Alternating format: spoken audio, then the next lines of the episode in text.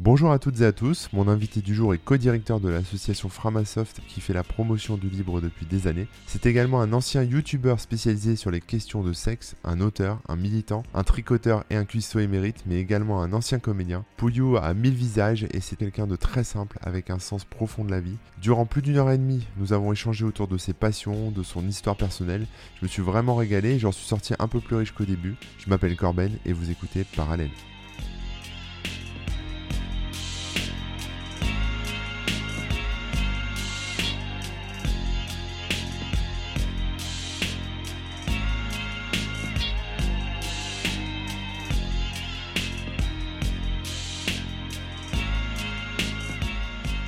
Bonjour Pouillou. Salut Gorben.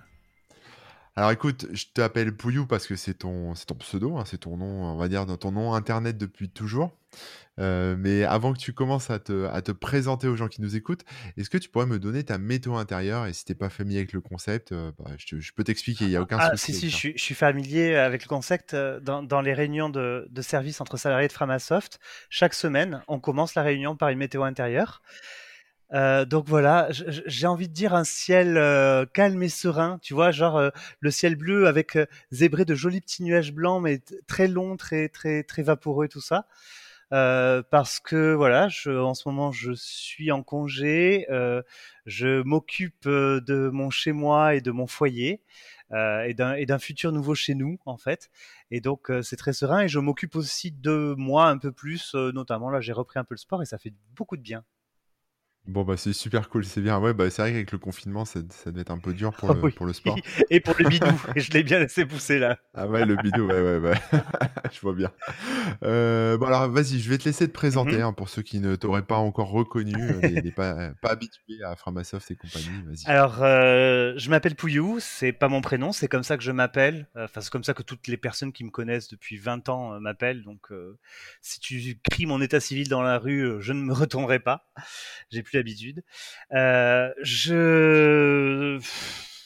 après me décrire, euh, voilà, je, à, l'origine, on va dire que euh, j'ai commencé les activités artistiques par le théâtre, puis un peu par donc j'ai fait théâtre, puis j'ai les envies de scène m'ont quitté, et puis j'ai commencé à écrire, et puis après l'écriture, j'ai fait aussi des vidéos. voilà, j'ai toujours fait un petit peu, j'ai toujours une carrière un petit peu artistique, en plus d'une carrière de petit boulot nourricier. Voilà, j'ai un diplôme de guide touristique. Euh, voilà. Ouais, en français, anglais et japonais. Donc euh, voilà, je, je, parle très mal le japonais, mais je le parle un peu. Euh, donc voilà, mais euh, du coup en fait, euh, ça, enfin mes activités artistiques m'ont toujours mené à des activités associatives et dans le partage et dans les communs et tout ça. Et très vite quand j'ai commencé à écrire, j'ai mis sous licence de libre diffusion puis sous licence libre mes œuvres. Euh, ça aussi, on pourra peut-être en parler un peu plus. Et donc voilà, et, et, du coup, mon chemin s'est croisé avec celui de l'association Framasoft, euh, qui aujourd'hui occupe la plupart de mon temps et de mon clavier, puisque bah, je suis co-directeur de cette association actuellement, et je travaille beaucoup sur sa communication, donc notamment j'écris euh, un peu euh, euh, le premier jet des textes qui parlent de la vie de l'association et de ce que nous faisons, sachant que tous ces textes sont ensuite révisés et revus collaborativement, mais il faut toujours une première proposition martyr. Voilà, c'était un peu long peut-être. D'accord. ah bah, moi ce que je comprends c'est que tu te décris un peu comme un artiste, hein, comédien, etc., écrivain, et voilà.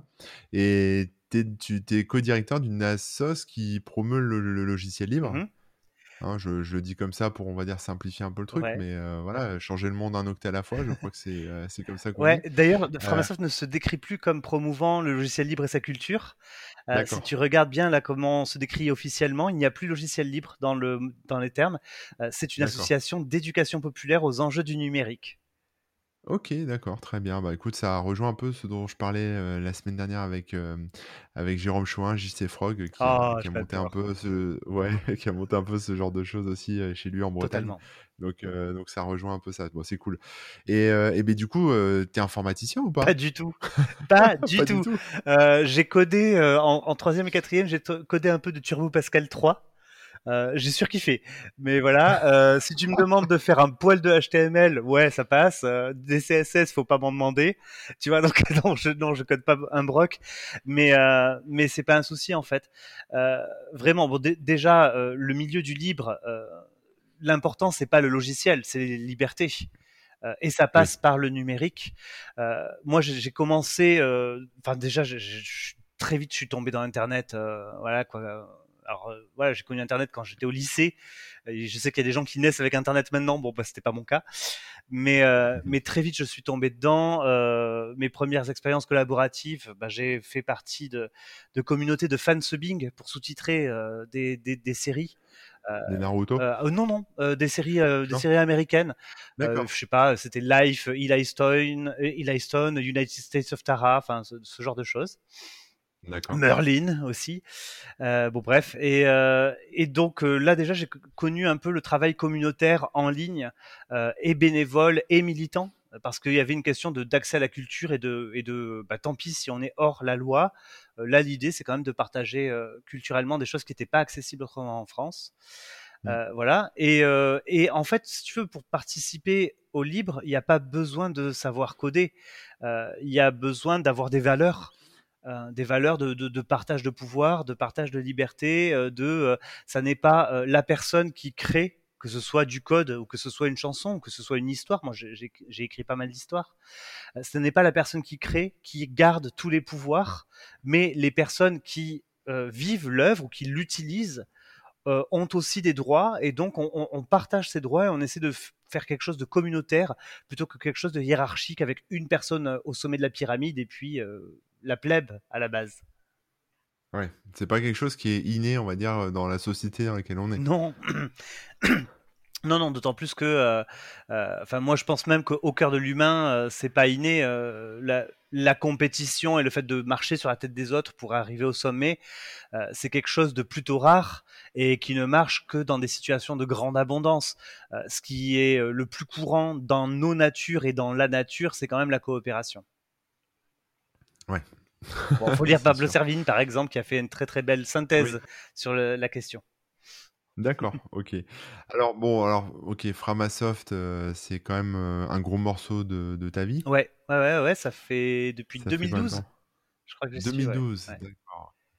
2012, Ouais. d'accord. Et, euh, et donc dans, dans ce que tu te décris, tu disais ex-comédien, Ouais. ex-vidéaste du cul, tu m'as dit, et tricoteur émérite. Alors Ouais. vas-y, il va falloir que tu développes un peu ça. Ta vie avant Framasoft, donc c'était comédien, bon ça je vois à peu près. Ouais. Alors vas-y, raconte-moi ta vie de comédien, c'était Bah quoi? en fait, euh, je, je- dès le non dès le CE2, euh, je, je suis tombé sur Cyrano de Bergerac. Enfin, ma mère m'a collé Cyrano de Bergerac dans les pattes. C'est pas un truc à filer un gamin de CE2 parce qu'il peut tomber passionné. Faut faire gaffe. Euh, et euh, voilà, moi, j'ai adoré le théâtre et j'en ai fait euh, dès que j'ai pu. Et j'ai à partir du lycée, j'ai fait du théâtre en semi-professionnel, on va dire. D'accord. pendant des années dans une troupe de théâtre de rue médiévale. Euh, et puis après, euh, j'ai commencé à, à me dire bon ben Steven Spielberg ne viendra jamais me découvrir et m'offrir le beau rôle, donc tant pis, je vais me l'écrire moi-même. Voilà, donc j'ai écrit un seul en scène, euh, qui est vraiment une pièce de théâtre où je jouais 13 personnages, dont un chien, euh, et euh, qui était une comédie sur la mort, le deuil et le suicide. Voilà. C'est joyeux. Oui, mais c'est oui. Franchement, on, on riait bien, c'était plein de vie. Honnêtement, ouais. Bon, faut avoir un peu d'humour noir hein, quand même, faut pas déconner. Ouais. Mais, euh, mais oui, parce que c'est- c'était une comédie pour parler plus de, euh, du fait que, euh, ben oui, on va mourir et comment est-ce qu'on apprend à dealer avec le fait qu'il y ait une date de péremption. Euh, voilà. Et que finalement, ça peut peut-être ça qui peut donner pas mal d'énergie vitale en soi. Et c'est un, c'est une pièce euh, de théâtre que tu as écrite pour, euh, pour exorciser un peu des choses Oui. ou, euh, ou c'est vraiment un thème qui te tient à cœur aussi? Bah les deux, les deux. deux, Euh, ouais. En fait, je l'ai écrite, je l'ai écrite après ma première mort. Enfin, tu me racontes ça. Après, c'est peut-être personnel. Non, non, il n'y a si pas de problème. Si- si- J'irai pas si, euh, Oui, si je le sentais pas. Et j'en ai déjà parlé euh, aussi. D'ailleurs, ma pièce de théâtre, elle est sur, euh, sur ma chaîne YouTube, euh, coincée au fin fond de ma chaîne YouTube. Et il y a une interview où je raconte ça. Euh, en fait, euh, j'ai longtemps été euh, suicidaire. Euh, Mhm. Voilà. Euh, avec c'était euh, c'était pas une question de faire cesser la douleur ou euh, une voilà une souffrance Euh, c'était une question de mais qu'est-ce que je fous là? À quoi ça sert? C'est ce qu'on appelle le, suicide philosophique, en fait. Et ça, ça m'arrivait en fait par période dans ma vie comme ça. Voilà, plusieurs moments où je vraiment où je me, voyais et, et, si là je me donnais la mort, qu'est-ce qui se passerait? Et du coup, ben c'est en novembre, je pense, 2006, 2005, novembre 2005, où euh, ce mois-là, à chaque fois que je prends la voiture, je m'imagine euh, appuyer sur l'accélérateur et ne pas tourner euh, quand il y a un mur dans le virage. Voilà, à chaque fois je la prends tout seul et, enlever la ceinture, tout ça. Et je me l'imagine, et je me l'imagine tant et si bien qu'à un moment donné, c'est arrivé. Je, ah me suis jamais pris un mur. Hein. J'ai pas eu d'accident de bagnole, je te rassure.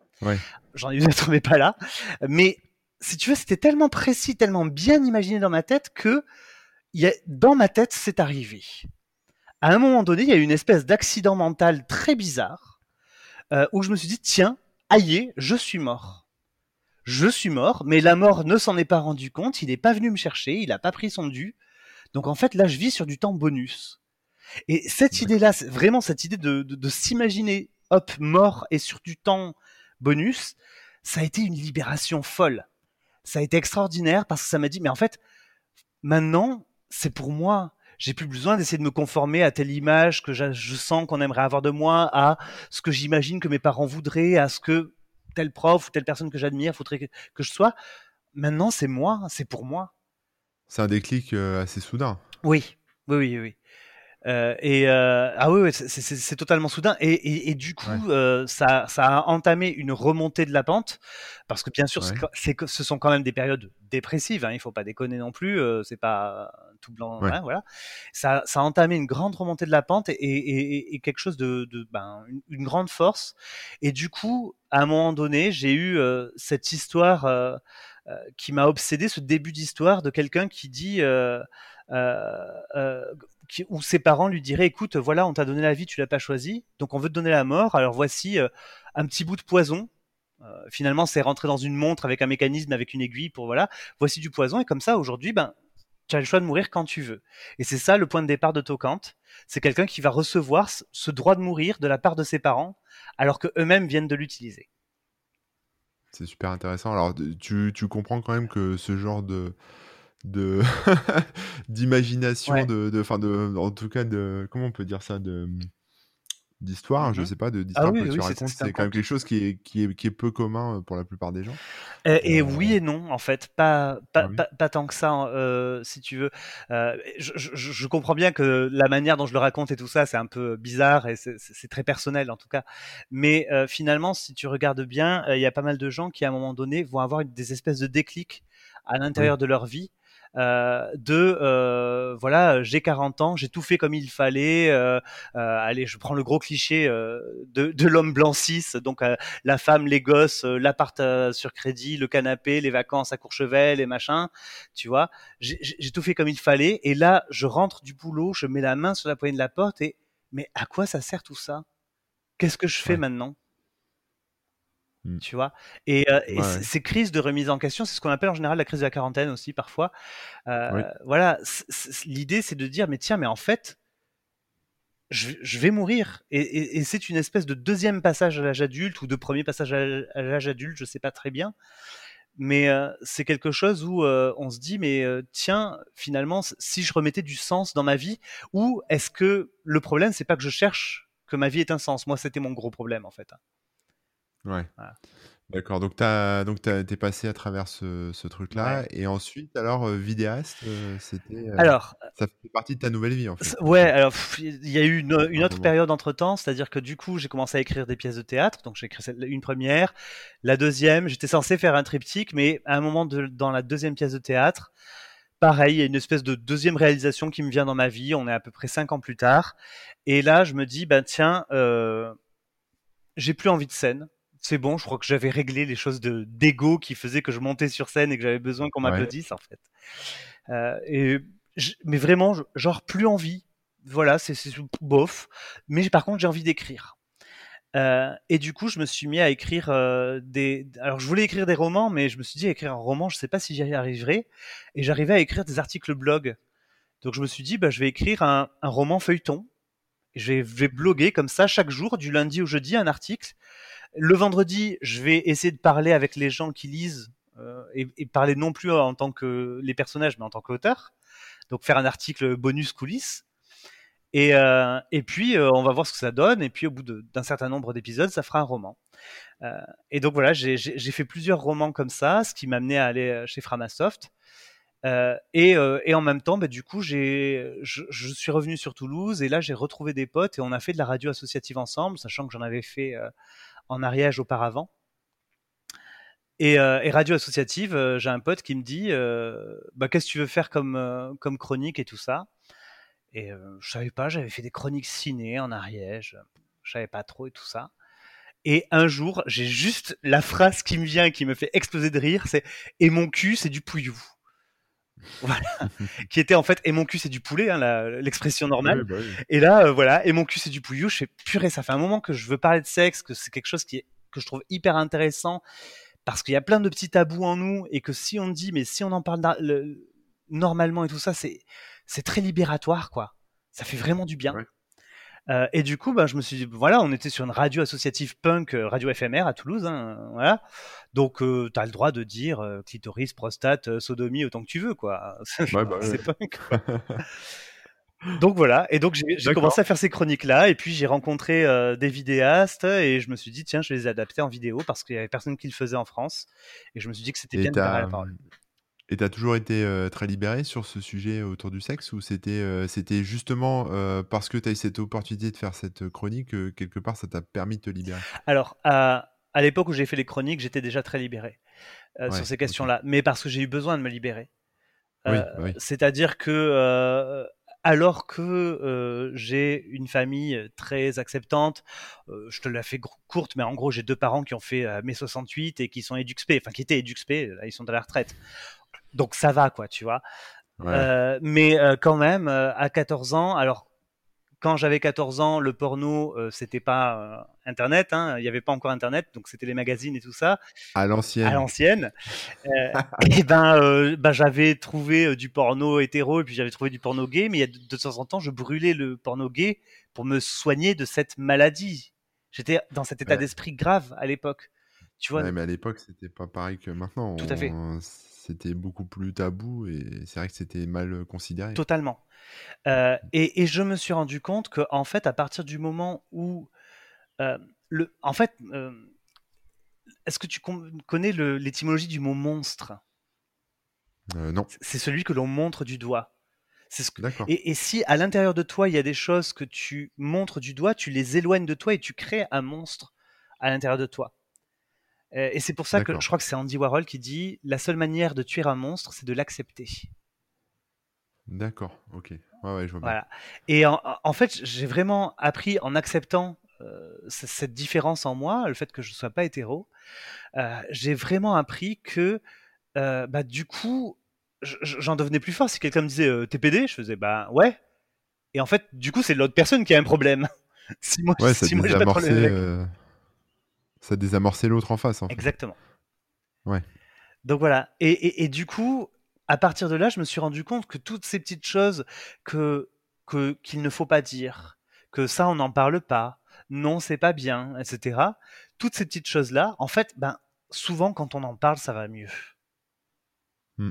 Et, juste libérer la parole, ça ne veut pas dire tout autoriser. Hein. Évidemment qu'il euh, y a des tabous et des interdits, et notamment le consentement est, une des, est un des piliers indétrônables, indéboulonnables. Mais euh, voilà, c'est quand même hyper important de, de se dire tiens, bah, si on allait gratter là, là où euh, les gens veulent pas qu'on gratte. Ouais, ouais, ouais. Ouais, c'est intéressant. Mais alors, c'est marrant parce que je t'écoute depuis tout à l'heure et, et dans tes sujets, les, dans les sujets, parce que j'envoie un petit mail toujours avant hein, pour ceux qui nous découvriraient que maintenant le podcast. j'envoie toujours un petit mail avant pour avoir une petite liste, on va dire, de, de thématiques un peu larges. Et dans l'un de tes sujets, c'est la narration, en fait, les mécanismes de narration mmh pour bah, raconter des histoires, etc. Et j'ai l'impression que tout ce que tu as fait, en tout cas, là, tout ce que tu nous racontes depuis le début, c'est vraiment très lié à ça, en fait. tu aimes raconter des choses, tu aimes, en tout cas, les, enfin, les retransmettre. Je ne sais pas comment on peut dire. C'est quoi ton. Enfin, c'est quoi ton feeling par rapport à, ça, à, ce, à cette envie de raconter, de, narrer les choses? Je sais pas comment on dit, mais en fait, pour moi, c'est essentiel. essentiel, je parle vraiment, on pourrait même dire fondamental, tu vois, mais dans, dans l'étymologie, c'est-à-dire c'est de l'essence, c'est du fondament. C'est vital. Ah, mais grave, grave. Mm il y a un livre qui, a, qui a changé ma vie, hein, en fait, qui s'appelle La science du disque monde 2, le globe. Le disque monde, c'est un univers euh, développé par Terry Pratchett, qui est un auteur euh, de science fantasy euh, humoristique britannique. le jour où il est mort, j'ai pris des heures sup parce que je pouvais plus bosser. j'ai pleuré, tout ça. J'ai perdu un membre cher de ma famille ce jour-là. D'accord, ouais, je comprends. Euh, voilà. Et donc, il a développé euh, cet univers sur plus de 40 romans. Et puis, il y a une série de bouquins qui s'appelle La science du disque monde, où dans les chapitres impairs, il développe une histoire. Et dans les chapitres pairs, il y a deux scientifiques, Ian Stewart et Jack Cohen, qui euh, commentent cette histoire en développant soit en expliquant, en faisant de la vulgarisation scientifique en fait, soit en expliquant ce qui se passe, euh, voilà, dans le dans la fiction il se passe ça, dans la science, eh ben, on en est là. Et, et sur euh, la science du disque monde 2, le globe, ils développent tous les deux toute une, euh, une théorie, ils disent bien que voilà, c'est leur théorie qu'ils défendent, comme quoi on n'est pas des Homo sapiens, hommes sages, mais des pan narrants, des singes conteurs d'histoire que tout en nous, dans l'être humain, fonctionne sous forme de narratif. Mais c'est aussi bien au niveau des sens.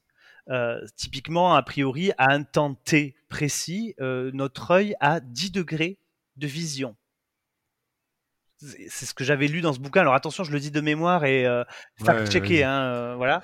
euh, mais me prenez pas pour argent comptant, d'autant plus que je raconte bien, donc c'est un danger.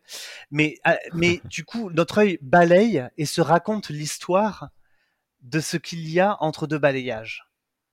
Tu vois, il parle de ça, mais il parle aussi de comment est-ce qu'on crée un humain. On le crée parce que la société, le village qui élève l'humain, lui raconte des histoires sur c'est quoi être humain et lui montre des histoires. Euh, comment est-ce que on se remémore des choses par des narrations? Comment est-ce qu'on pense par des termes narratifs? On pense souvent en termes narratifs. Euh, ce qui est très compliqué parce qu'il y a des choses qui sont très difficiles à aborder euh, via des liens logiques de narration. Avec la, cause-conséquence, quoi, tu vois. Donc voilà. Et donc du coup, moi, ça a été, ça a été, ça m'a bouleversé ce bouquin parce que ça m'a permis de comprendre beaucoup de choses euh, sur ce que j'ai toujours travaillé en moi, en, fait, parce que j'ai souvent eu ce besoin de me dire, mais, mais est-ce que je suis seul à, vivre ça, à, ressentir ça? Euh, Enfin voilà, il y a des choses que je trouve très belles, il y a des choses qui me révoltent, et, souvent je voulais euh, pas être seul face à ces choses bouleversantes. et comment rentrer en contact avec d'autres personnes qui vivent les mêmes choses que moi? Mmh. Et moi, j'ai réussi par la narration. D'accord. C'est super intéressant parce que du coup, oui, c'est vrai qu'en racontant un peu ton, ton ressenti, finalement, euh, même c'est même pas une expérience, c'est plutôt un peu ce que tu ressens euh, au fond du cœur. Mmh. Euh, tu as réussi à attirer vers toi bah, d'autres gens qui ressentent la même chose en fait. C'est un peu ça que tu es en train de, ça. de nous dire. Et, et, vraiment, l'expérience que, que j'ai accumulée aujourd'hui me fait dire que quand justement on commence à, à, à dire la vérité de soi, mais souvent c'est même quand on raconte les choses les plus intimes, que ça peut toucher quasiment à l'universel. Euh, bah justement, dans, la première pièce de théâtre, j'avais euh, énormément d'artifices. Enfin, c'est un premier écrit avec tous les défauts que ça peut avoir. Euh, oui, bien sûr. et, et je me rappelle que le moment qui marchait, quoi qu'il arrive, et qui était mais un moment hors temps magnifique, c'était le moment le plus intime que j'avais partagé là-dessus, où je parle d'une balade en forêt avec mon grand-père et de son rapport à la mort. Et, euh, et, euh, et, ce moment-là, à chaque fois que je le jouais, ça touchait tout le monde, ça touchait bien au-delà de moi parce que c'était une des choses les, plus viscérales. Euh, mmh. et, et, pareil, à chaque fois, enfin, quand, quand, j'ai fait, voilà, quand j'ai été youtubeur, 40 000 abonnés, à l'époque c'était beaucoup et tout ça. Euh, surtout sur un sujet dont personne ne parle et que personne ne va partager sur Facebook. Quoi. Ouais, ouais, ouais. Il y a très très peu de partage de la vidéo Le Clitoris euh, sur Facebook et encore moins le triptyque sur la sodomie, tu vois. Ça aurait été censuré de toute façon. Pas à l'époque. Euh, maintenant, oui. Ah oui. Mais ouais, et, et, et, quand tu libères la parole sur ces choses-là, plus, plus tu parles de, de, de, du très fond de toi-même et de ce qui te touche, et plus ça a de chances de toucher d'autres êtres humains, et que au moins les autres êtres humains que ça touche rentre en contact et résonne avec toi. Quoi. Alors ça c'est vrai, mais le pendant aussi, et tu dois le savoir parce que tu as, été youtubeur, comme Mmh tu disais, euh, c'est que ça attire aussi vers toi euh, beaucoup de, mauvaises personnes euh, et ça peut virer euh, en harcèlement, etc. J'étais tout à l'heure sur Twitch parce que je fais du Twitch là depuis un mois mmh et euh, j'écoutais, tu dois le connaître, euh, Danny Caligula, Oui, bah oui. qui, qui donc, il me connaît pas, hein, mais donc je tombe sur sa chaîne, donc je, je le connais de, de loin. Je, je, suivais un peu ce qu'il faisait à, l'époque, etc. Donc j'aime bien ce qu'il fait. Donc j'écoute un peu ce qu'il raconte et donc je lui fais un petit raid. J'envoie mes abonnés et tout. Je dis à mes abonnés, soyez gentils avec lui, il est cool et tout, soyez bienveillants, etc. Et donc après, je me pose sur sa chaîne et il était en train de raconter un peu tout, tout ce truc là où lui, bah, il est dans la création, hein, comme toi, euh, comme moi, etc. Je sais. Et, euh, et il s'en est, ramassé plein, plein. Je, je, le savais, mais il re-racontait ça et quelque part, c'était c'était super touchant. Et voilà. Alors, pas au moment où il s'est fait, entre guillemets, raptoriser et où il a subi ce harcèlement. Euh, mais par contre, moi, au, moment où j'ai subi le mien, ben, on était coloc. Et c'est lui qui a réalisé la saison 1 de. Euh, ah. euh, donc voilà. Mais je savais pas ça. Je savais pas qu'il y, y, avait un lien entre vous, en fait. Il y, a, il, y a, eu un lien entre nous. Il est totalement brisé aujourd'hui, mais bon, bah, ça, c'est la vie. voilà. Une coloc qui s'est mal passée, on s'est foiré en amitié, ça arrive, c'est pas grave. J'ignorais ce point. Voilà. Mais ça n'enlève rien à, à, tout son talent et aussi à l'horreur de ce qu'il a vécu. Oui, bah, bien sûr, ouais. Donc du coup, ça me rappelle un peu ça, parce que c'est vrai que euh, ce qu'il a vécu, c'était après, mais toi, tu as vécu un peu la même chose avant avec ta chaîne YouTube. Oui, oui, tout à fait. Donc, euh, donc c'est la... enfin, ce que je veux dire, en fait, c'est pas pour revenir sur cette histoire, mmh euh, voilà, mais ce que je veux dire, c'est que tu te, enfin, tu dis, c'est c'est bien, on fait des connexions, et ça, c'est vrai, en se livrant, on ouvre un peu des portes et on, on attire vers soi bah, des gens qui ont le même ressenti, mais on attire vers soi quand même une sacrée dose de connard. On attire une, sacrée dose de connard. Alors ça dépend. Enfin, il y, a des, paliers. J'ai l'impression, c'est-à-dire que quand on commence à avoir un peu trop pignon sur euh, rue, bah il y a des gens qui aiment déboulonner des, des, statues, alors que toi t'as pas demandé à être piédestalisé.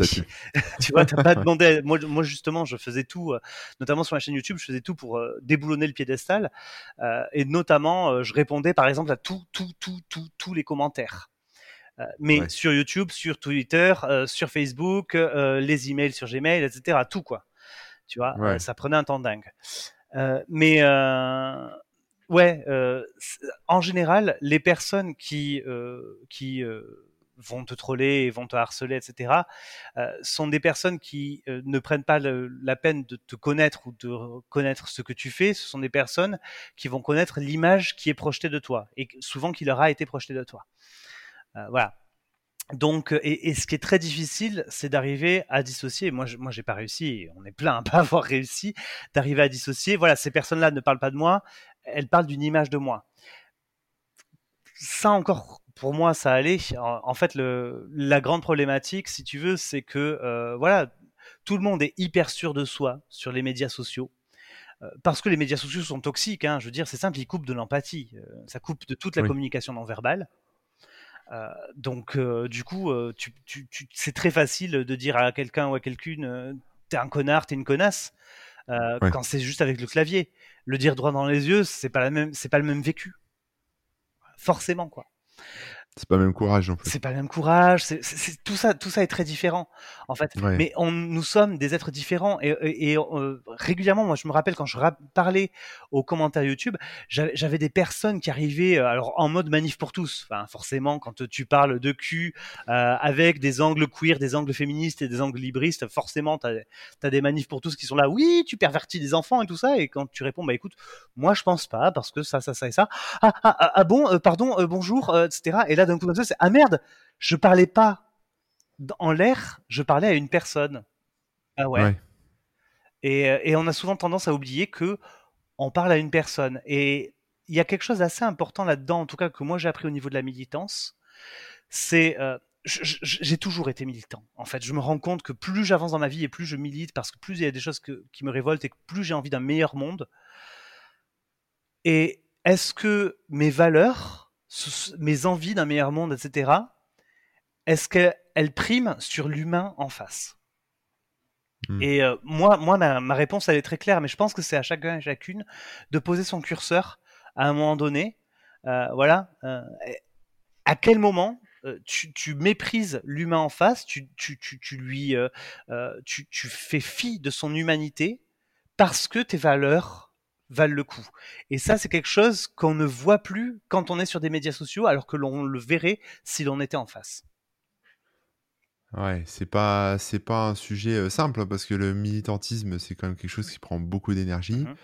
Euh, c'est souvent bah, des valeurs auxquelles tu es accroché, on va dire, euh, je vais dire physiquement, mais c'est un peu ça en fait. C'est c'est identitaire. Tu peux pas, euh, tu, peux pas t'en séparer comme ça. Tu peux pas. C'est voilà, même dans un repas de famille ou je sais pas avec des amis, quelqu'un qui va t'exposer ses valeurs qui vont complètement à l'opposé des tiennes tu vas avoir du mal à te mordre la lèvre et à pas euh, commencer un débat ou un truc euh, pour, quelque part lui prouver qu'il a tort ou en tout cas lui faire changer son point de vue. ou- C'est compliqué, ça, non?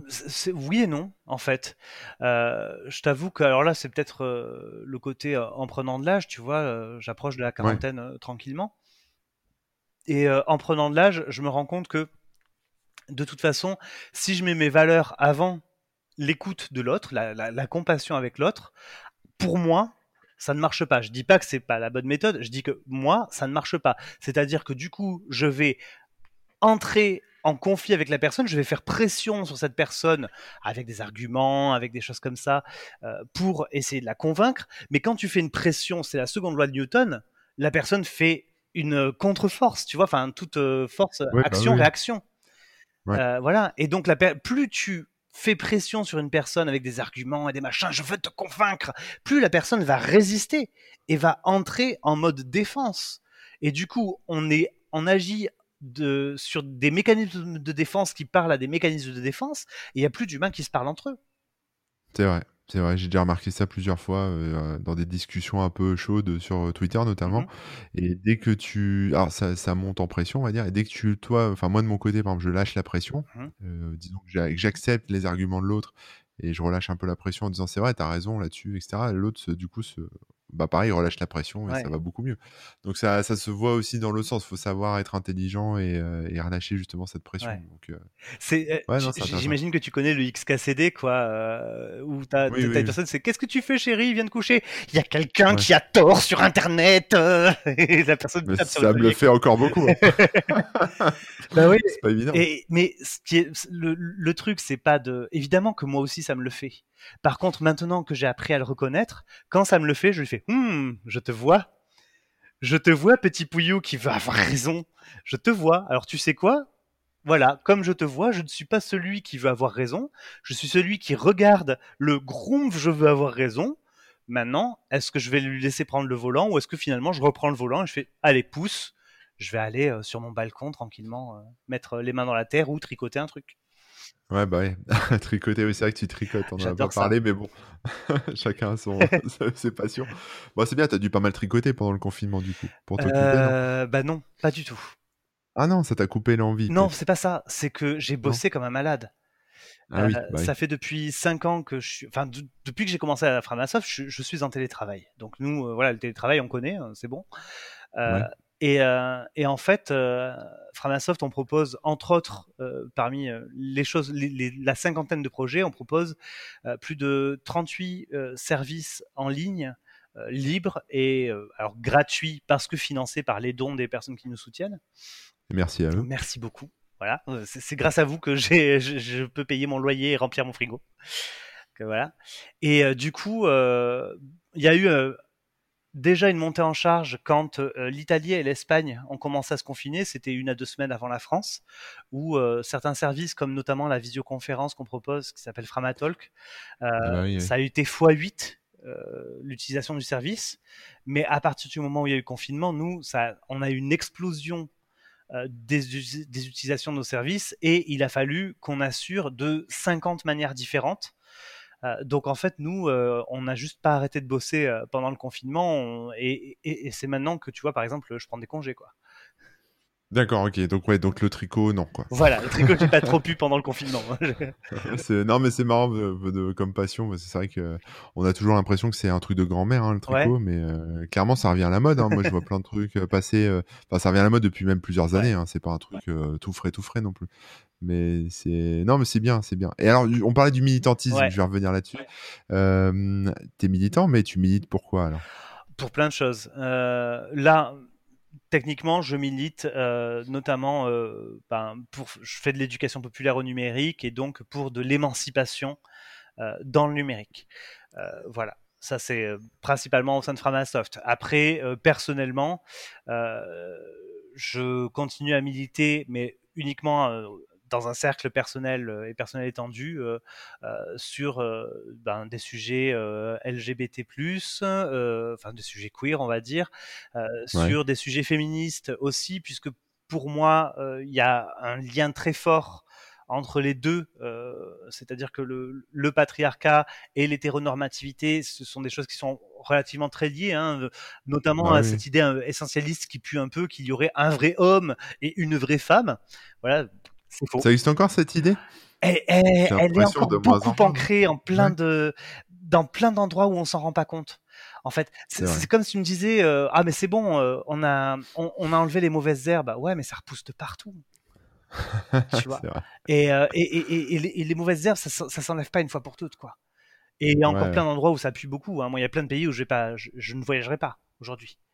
Oui, oui, oui, bah oui, oui, oui. C'est vrai qu'on n'y pense pas, mais oui, j'avais le prisme euh, franco-français, mais c'est bah, vrai, alors, européen. Tu sais, même prisme franco-français, euh, le l'an dernier, euh, on, se faisait un resto en terrasse d'une, bah, je, peux le dire, de, de Millau. Tu vois, c'est une petite ville de l'Aveyron quand même, très rurale. Ouais, là où il y a le viaduc. exactement, là où il y a le viaduc de Millau, avec mon mec, ses parents, mes parents. Et j'avais les cheveux rose fluo. Hein, euh, voilà. Comme d'hab. Comme, d'hab. ça change tout le temps de couleur, mais voilà, j'ai tout le temps de flashy. Et là, euh, quelqu'un qui fait qu'elle est belle, qu'elle est belle. Euh, enfin voilà, et je te le passe jusqu'à ce que je vais te planter, hein, je vais te tuer, etc. Et c'est ah, ah, oui, tu me fais des menaces de rue, de mort devant tout le monde, devant mon mec, etc. Enfin voilà, c'est arrivé que ma mère avec son mètre 63 et ses 70 balais lui fait et moi, et moi, tu veux pas me planter moi? Non, non, je frappe pas les femmes. Et pourquoi tu frappes pas les femmes? Ma mère est une femme géniale, je l'adore. mais voilà, euh, nous, euh, se faire un resto en famille, euh, en terrasse, dans une rue piétonne, ben, c'est pas une évidence. Voilà, c'est ma vie. Malheureusement, je m'y suis habitué parce qu'il a bien fallu que je développe tout un tas de stratégies pour pouvoir continuer de vivre. Mais ce, qui était, ce qui était impressionnant, c'est que derrière, j'ai dû parler avec toutes les personnes de la terrasse et avec nos parents et mes parents et mes beaux-parents euh, pour leur dire ben oui, c'est notre vie, oui, on est en 2020 et ça arrive toujours. Mais c'est bien parce que quelque part ils ont eu un exemple, on va dire concret. Parce que ça, c'est des choses qu'on se dit. Euh, on a des, il y a des témoignages, mais c'est pas quelque chose. Enfin, en tout cas, moi, euh, j'ai jamais vu ça de mes yeux. Mais après, je sors pas trop. voilà. Je sors très très peu hein, aussi. Ouais, voilà.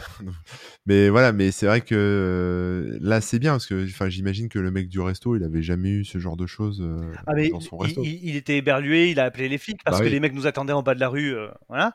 Ah, il a appelé les flics, il dit Mais attendez, c'est pas possible, les, les, les, les deux pizzaiolos d'à côté, c'est un petit couple, ils sont adorables. Enfin voilà, quoi, tu vois. Il, il comprenait pas. voilà, mais mais enfin voilà, moi aujourd'hui, avant de prendre la main de la personne que j'aime ou de lui faire un petit bisou ou de poser ma tête sur son épaule dans la rue, je regarde. Voilà. Ouais, bah c'est en France en 2020 hein. et j'habite euh, à Toulouse, dans une grande ville là par contre. Ouais, ouais, dans une grande ville, donc euh, où euh, on va dire c'est un peu plus fréquent de voir ce genre de choses par rapport à, des campagnes un peu profondes où les gens se cachent encore pas mal. Et... C'est ça. Ouais.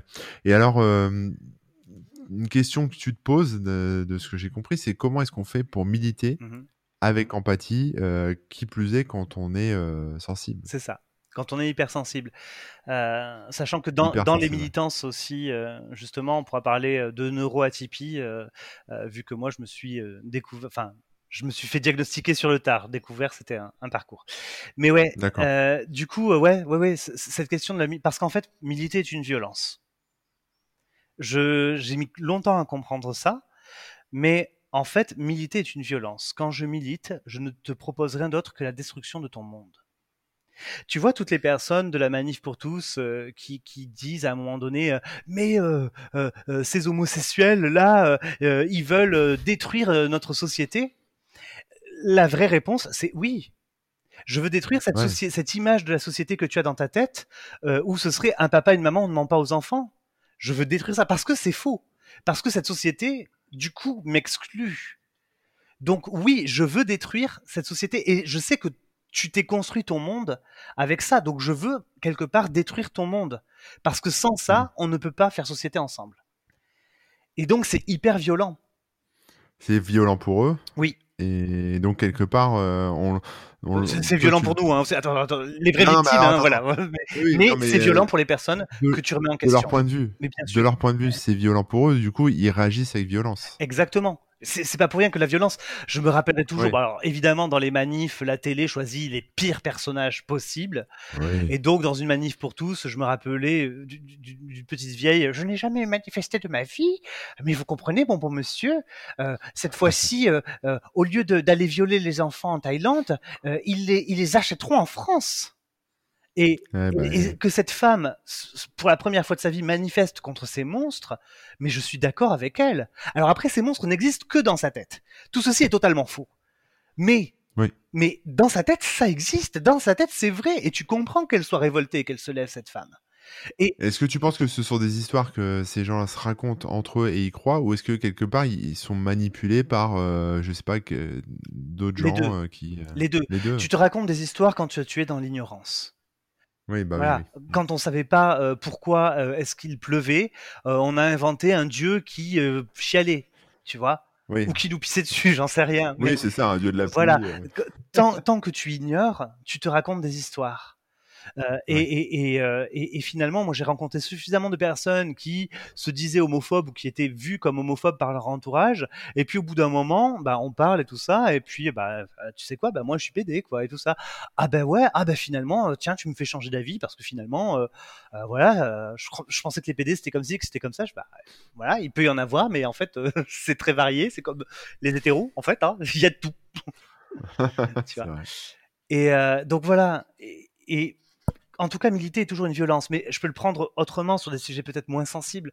Euh, quand on milite pour expliquer que euh, c'est actuellement extrêmement grave ce qui se passe avec ce qu'on appelle le capitalisme de surveillance, euh, c'est-à-dire la, centralisation de nos usages et de nos clics par quelques géants du web, hein, Google, Apple, Facebook, Amazon, Microsoft, les GAFAM, mais même eux, c'est un symbole. Je veux dire, tu coupes un Google, tu as trois Netflix, Uber, euh, Tesla qui, qui ressortent. Oui, bah tu oui. vois Euh, c'est- Tout ça, c'est un système. Et quand on dit c'est extrêmement grave, quand tu utilises TikTok, c'est extrêmement grave. Quand tu utilises Facebook, c'est extrêmement grave. Mais c'est affreux de dire ça aux gens. Les personnes étaient dans une croyance profonde que leur pratique numérique était, si ce n'est saine, euh, et au moins neutre, que leurs usages numériques étaient saufs, en tout cas que ces personnes étaient en sécurité.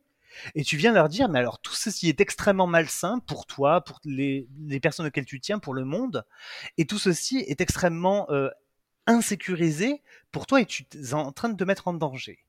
C'est affreux de dire ça à une personne. Bah, c'est affreux et en même temps, c'est un danger qui leur paraît euh, irréel. Euh, de moins en moins. De moins en moins, parce que justement, il y a, il y a des explications, etc. Oui, et il y puis, a un travail d'éducation qui, qui se fait, enfin, auquel on participe depuis 2014. Mais, euh, mais, mais oui, euh, il y a de moins en moins. Mais en tout cas, c'est hyper violent. Euh, Il y, a eu une étude, ça aussi, ça m'a beaucoup marqué. Quand tu remets en question des croyances profondes, pas la croyance que ce Pokémon est le plus joli des Pokémon Oui, hein, oui. des croyances profondes, identitaires, etc., ou qui vont toucher, par exemple, au sentiment de sécurité, euh, de, de, de, de, sa place dans le monde, qu'on fait des choses saines et belles pour le monde et tout ça. Quand tu, tu remets en question des croyances profondes, la personne en face, euh, son cerveau s'allume comme si elle était attaquée par un prédateur. Mm. Elle est sur la défensive. Toutes ses défenses sont levées. Elle est, elle est genre, je suis en train de me faire attaquer par un tigre là. Ouais, ouais, Tu vois. d'accord. Et c'est un truc, enfin, c'est physiologique. Totalement. Et donc aujourd'hui, euh, déjà, euh, souvent, enfin moi, je- ça fait euh, plus de cinq ans que je veille sur euh, les, les dérives des géants du numérique. Je ne dis pas les trois quarts des choses que je sais à certaines personnes, parce que à quoi ça sert de leur dire si j'ai rien à leur proposer à côté? Pour changer- Oui, oui, c'est ça. Si, si tu les braques et, euh, et quelque part, ils vont, ils vont catalyser un peu le- leur peur sur toi. C'est ça. Moi, moi, je dis les choses quand je sens d'une part que la personne est ouverte à cette discussion, quand je sens que, euh, quand je, je, sais que euh, j'ai quelque chose derrière à lui proposer, tu vois, c'est ah, ouais, franchement, ça, ça pue du cul, mais écoute, si tu es prête à faire quelques efforts, tu peux peut-être utiliser ça. Voilà, j'ai une autre solution pour toi. C'est peut-être pas le top, mais c'est ça. Euh, tu vois, enfin, et aussi quand je me sens capable d'accompagner ces personnes, quand je fais des conférences euh, pour Framasoft euh, sur les sujets de, la centralisation et de, de la toxicité du capitalisme de surveillance, je fais une pause câlin dans mes conférences. Et, la pause câlin, alors c'est très rare que les gens se fassent des câlins. Parfois, il y a une ou deux personnes qui viennent me faire un câlin et c'est avec grand plaisir. Mais la pause câlin, c'est pour dire ça va, c'est pas cool hein, ce que je viens de dire, c'est pas agréable, c'est pas machin. Voilà, je suis désolé. Ouais, c'est on se réconforte. Voilà, on se réconforte un petit peu. Hmm. À un moment donné, faut prendre soin de ce sentiment de mal-être, quoi. Alors moi, je suis le premier à utiliser des, services de, de GAFAM, mmh. hein, mais bon, après, c'est là où se trouve, euh, on va dire, quelque part le, public, euh, enfin les gens. Bah, j'ai été youtubeur pour cette raison. Hein. Voilà, exactement. Donc, euh, mais quelque part, on est quand même sur, comment dire, il faut, enfin, il y a toujours ce problème avec les logiciels libres, et c'est bien que Framasoft ait, hébergé pas mal de choses. Mmh. C'est que c'est pas quelque chose qui est facile pour les gens parce qu'il faut installer, il faut son serveur, faut faut, faut lire de la doc, faut se documenter. C'est pas, c'est pas direct. Alors créer un compte Gmail, euh, c'est easy. C'était, c'était exactement le problème euh, qui nous amenait à faire euh, des googlisons internet. Bah oui, voilà. 2013, il y a les révélations Snowden qui tombent. Là, Framasoft décide de se dégoogliser. Et de septembre 2013 à septembre 2014, on a, on a documenté comment est-ce qu'on s'est pas, on a commencé à se passer des services de Google alors qu'on en utilisait plein, comme tout le monde c'est normal. Bah tu vois, c'est mmh. un truc hégémonique et monopolistique, ah ben, il va avoir la majorité de la population. C'est le principe du monopole. Donc euh, voilà. Et donc, on a fait ça. Et en 2014, on s'est dit, c'est bien. Euh, et on peut prouver aux gens que le logiciel libre euh, propose des alternatives à à peu près tous les, les grands services proposés par Google et tous ses collègues de bureau là. sauf que Ok, tu veux une alternative à Google Docs pour euh, taper du texte euh, en commun? J'ai pas mal de journalistes qui utilisent ça. Bah, il n'y a pas de problème. Écoute, tu te loues un serveur, tu te prends un nom de domaine, et puis tu fais sudo apt-get install euh, pour mettre Etherpad. Là, déjà, j'ai perdu mes 99,99% de la population. Ah bah oui, oui. Et il y en a que ça excite. C'est cool, je les juge pas, mais il y en a beaucoup que ça dégoûte. Donc, comment on fait? Et du coup, on s'est dit, bah, nous, on va le faire. Voilà, on va le mettre en place sur nos serveurs pour montrer que c'est possible et pour donner l'envie à d'autres de le mettre en place sur leurs serveurs. Euh, et voilà. Et donc en fait, on a créé, on a mis 38 euh, services en ligne pour, mais c'est de la démo quoi. C'est pour montrer de la démo à, échelle énorme, puisque aujourd'hui on estime entre 700 000 et 1 million de personnes qui utilisent nos services chaque mois à Frama. Mais euh, mais l'idée c'était de dire, regardez, ça marche. Et la, la, la métaphore que je prends souvent, enfin qu'on prend souvent là-dessus, euh, c'est que on a fait une espèce euh, d'épicerie bio du numérique. Tu vois, d'épicerie autogérée, euh, bio, circuit court, machin chose là, tu vois. et pourquoi bio et autogéré? Parce que dans ton magasin bio ou dans ou dans ton AMAP ou dans ton circuit court, tu vas pas trouver ta barquette de surgelé Findus. Il n'y a pas les mmh. mêmes choses. C'est normal, c'est le principe et ça va te demander plus d'efforts. Parce qu'à un moment donné, dans ton panier d'AMAP, tu vas tomber sur un rutabaga et qu'il va falloir que tu te dises merde, qu'est-ce que je fais? Comment ça se Ouais, c'est quoi un rutabaga? C'est moche, je ne sais pas quoi en faire. tu vois? Ben, c'est la même chose avec certains logiciels libres. Ça marche pas totalement pareil, c'est pas pensé pareil. Il n'y a pas les mêmes moyens, tout simplement. Donc oui, il va y avoir de la terre euh, sur certaines carottes, tu vois, et il va y avoir euh, des logiciels qui vont pas être très très jolis, tu vois, et mmh. qui vont demander plus d'efforts. Donc c'est pas forcément pour tout le monde. Clairement, le premier de cordée avec son abonnement à Canal et son, et son SUV euh, machin chose tout neuf là, il en a rien à foutre des services Framasoft. Et c'est très bien comme ça. Tu vois? Mais par contre, on s'est dit on va faire ça. Et, l'autre truc de, cette épicerie bio, c'est que si tout le monde vient chez nous, alors on est obligé de devenir un hypermarché. Bah oui, oui. Et donc du coup, on a commencé, à, enfin même dès le départ, dans des googlisons internet, il y avait trois volets. C'était de dire bon, il faut informer les personnes que ça pue du cul, ce qui se passe en ce moment. Il faut leur proposer des alternatives directes, que tu leur dis tu vas là et tu t'ouvres ton pad en cliquant sur un bouton et tu testes. Voilà. Et il faut faire en sorte qu'on ne soit pas les seuls à le faire. Donc, comment est-ce qu'on fait pour essaimer et faire en sorte, ben, plutôt que d'avoir un hypermarché, de créer une espèce de réseau d'AMAP?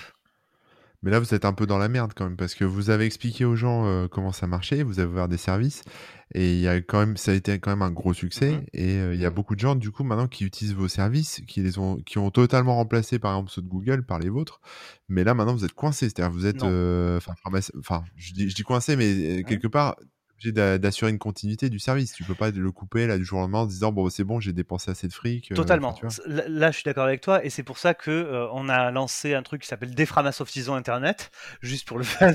ça nous fait rire.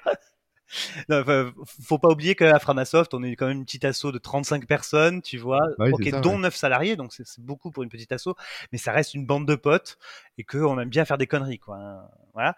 Mmh, euh, et, et, du coup, donc des Internet, c'est de dire on va fermer ou restreindre certains services, mais ça va être sur deux ans.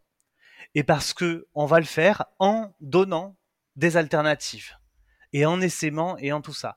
Euh, typiquement, ce qu'on a fait euh, en 2014, on a commencé à ouvrir des services. Dès 2015, on a commencé à monter un collectif qui s'appelle le collectif Chaton. Alors, je vais te demander de visualiser le mot chaton devant toi, de visualiser les lettres, et je vais te faire l'acronyme. T'es prêt? Vas-y. Le collectif des hébergeurs alternatifs, chat. Mmh. transparent, ouvert, neutre et solidaire. Et euh, l'idée, c'est un collectif euh, qui a quasiment 70 membres aujourd'hui. Euh, c'est le fameux réseau d'AMAP. C'est de dire que ben, finalement, plutôt que d'aller chez Framasoft, tu peux aller chez un chaton près de chez toi. Alors, clairement, il faut que ça mûrisse. Tous les chatons sont pas au même niveau et tout ça.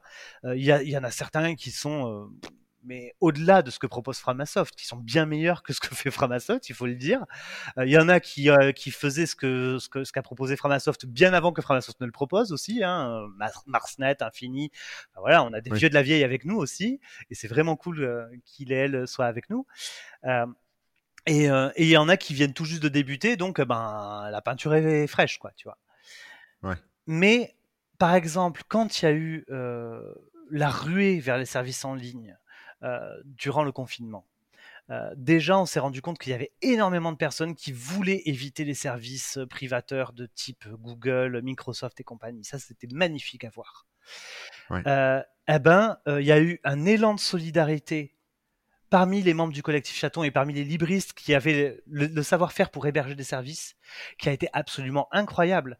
Et du coup, quand tu allais par exemple sur Framapad pour écrire ensemble ou sur Framatalk pour de la visioconférence, ben en fait derrière, il y avait, euh, ça t'envoyait au hasard sur une des instances disponibles. Ça pouvait être pas du tout Framasoft, mais un des membres du collectif, tu vois, qui avait dit coucou, je veux bien partager mes, je veux bien partager mes ressources parce que là il y a un effort à faire et que tout le monde se rue sur Framasoft, donc ben partageons tu vois.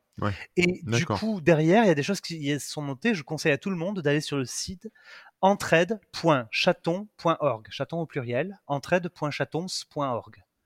Et sur ce hmm. site, tu verras neuf services sans inscription, sans compte à faire. Et à chaque fois, ça t'envoie sur un des chatons qui propose ce service en random, au hasard. Donc c'est totalement décentralisé. Ouais. Tu vois? D'accord, ok. Et c'est invisible pour la personne. T'as rien à faire pour décentraliser tes données. Ouais, mais c'est vachement bien parce que du coup, ça offre une alternative alors qu'avant, l'alternative, c'était de mettre les mains dans le cambouis. Donc, Totalement. quelque part, euh, bah voilà, vous apportez, enfin, Framasoft apporte aussi euh, pas mal sa pierre, puis tous les chatons autour de, de Framasoft, évidemment. Bah, l'idée, c'est vraiment de créer du lien entre les gens qui ont ce savoir-faire technique et euh, les gens qui ont besoin des, des services, tu vois. Mais, mais, ça permet aussi parfois de, typiquement, d'accompagner des personnes vers leur émancipation numérique. Euh, c'est ça, parce qu'au-delà de ça, on est quand même sur un choix de société à un moment. Totalement. Totalement. Euh, à un moment donné, euh, l'idée, c'est de, de se dire, voilà, est-ce que tu... C'est un curseur que tu dois placer entre le confort et le contrôle. Enfin, moi, je l'ai appelé comme ça, parce que j'ai l'impression que c'est ce qu'il nous propose Google. Google, il nous dit, écoute, pour ton email, tu t'occupes de rien, je m'occupe de tout.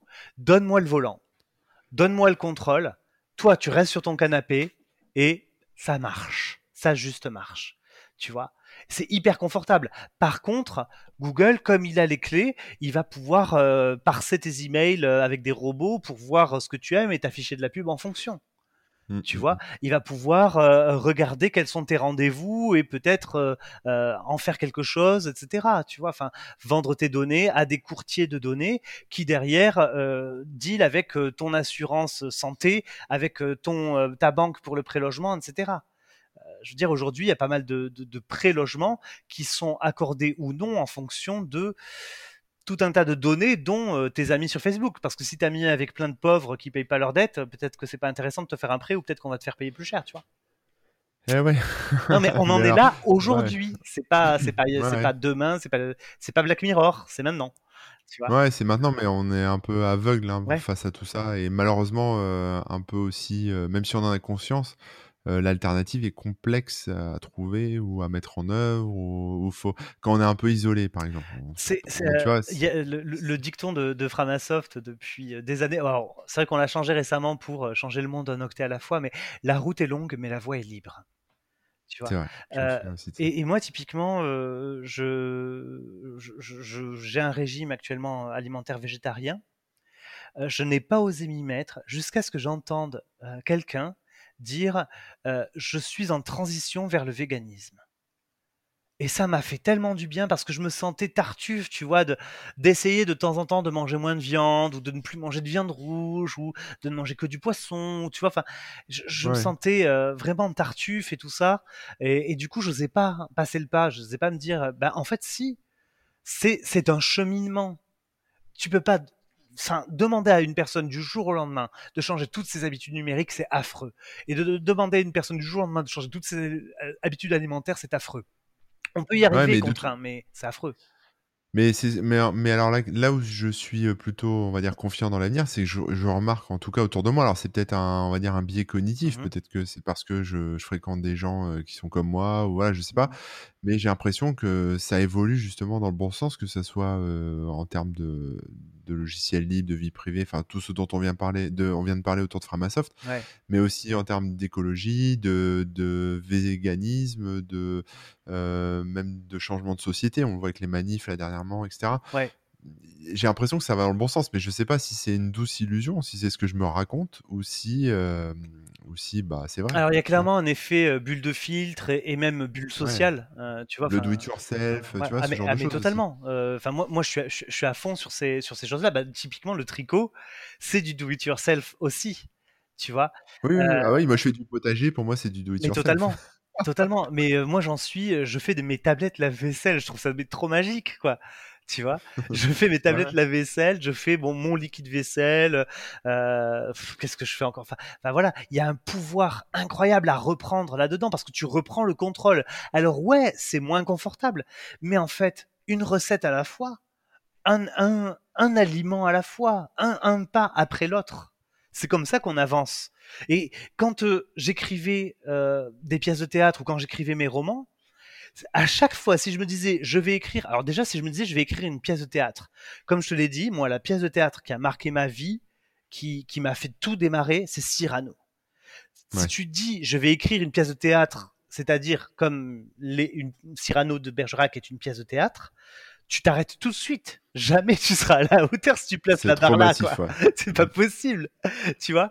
Et, et à un moment donné, je vais dire, mais non, mais ok, je vais écrire un acte, je vais écrire une scène je vais écrire un épisode, un chapitre, je vais avancer d'un pas. Si tu regardes la montagne, là, le sommet, mais il est trop loin, tu, te dis que tu n'y arriveras jamais.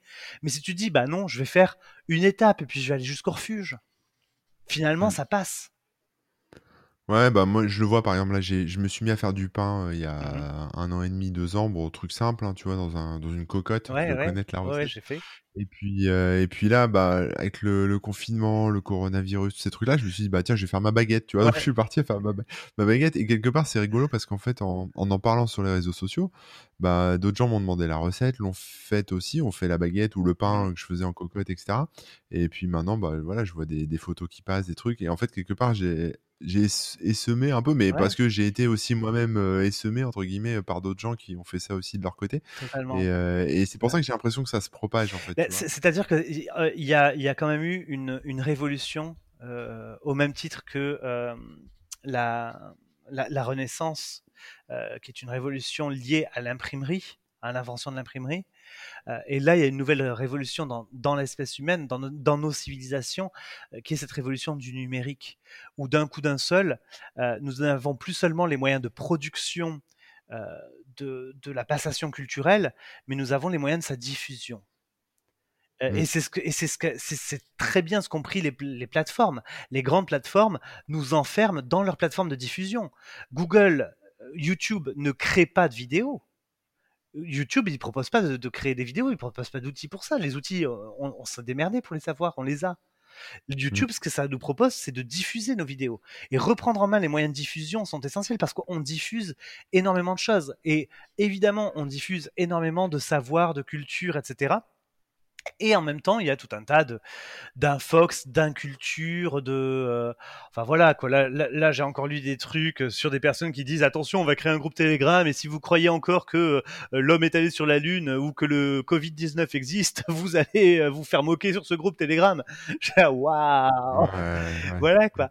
Et, et, et, oui, forcément, il y a des gens comme ça qui vont exister derrière. Ça tire dans les deux sens en fait. Ça tire dans les deux sens. Après euh, tiens, je, vais citer du Terry Pratchett. Il y a un bouquin magnifique euh, qu'il a fait euh, dans son disque monde. quand la presse à imprimer arrive dans son disque monde, dans son univers science fantasy avec des nains, des orques, etc. Tu vois, il y a la presse à imprimer qui arrive et il y a une citation, c'est un mensonge peut faire le tour du monde alors que la vérité est encore en train de lasser ses bottes. Et à la fin du bouquin, je ne fais pas de spoiler, mais il y a un personnage qui, a, qui s'est pris cette citation régulièrement dans la gueule et qui dit à, l'autre personnage qui lui a balancé cette citation, tu sais quoi, la vérité, elle vient de chausser ses bottes et elle est prête à botter des culs. c'est badass. Bah ouais, c'est-à-dire que euh, l'infox, agir sur l'émotionnel, sur la stupidité des gens et tout ça, ça marche très très efficacement à court terme. Par contre, l'éducation, euh, le fait de se, de créer du lien et de se passer des recettes, des astuces, d'échanger autour de tout ça, euh, l'éducation populaire, en fait. Hein. ah bah même sur ce que tu as fait autour du sexe, ou euh, même moi je vois par exemple tout, tout, ce qui se passe sur le féminisme ou même la cause LGBT+, mmh. si je dis pas de mmh bêtises.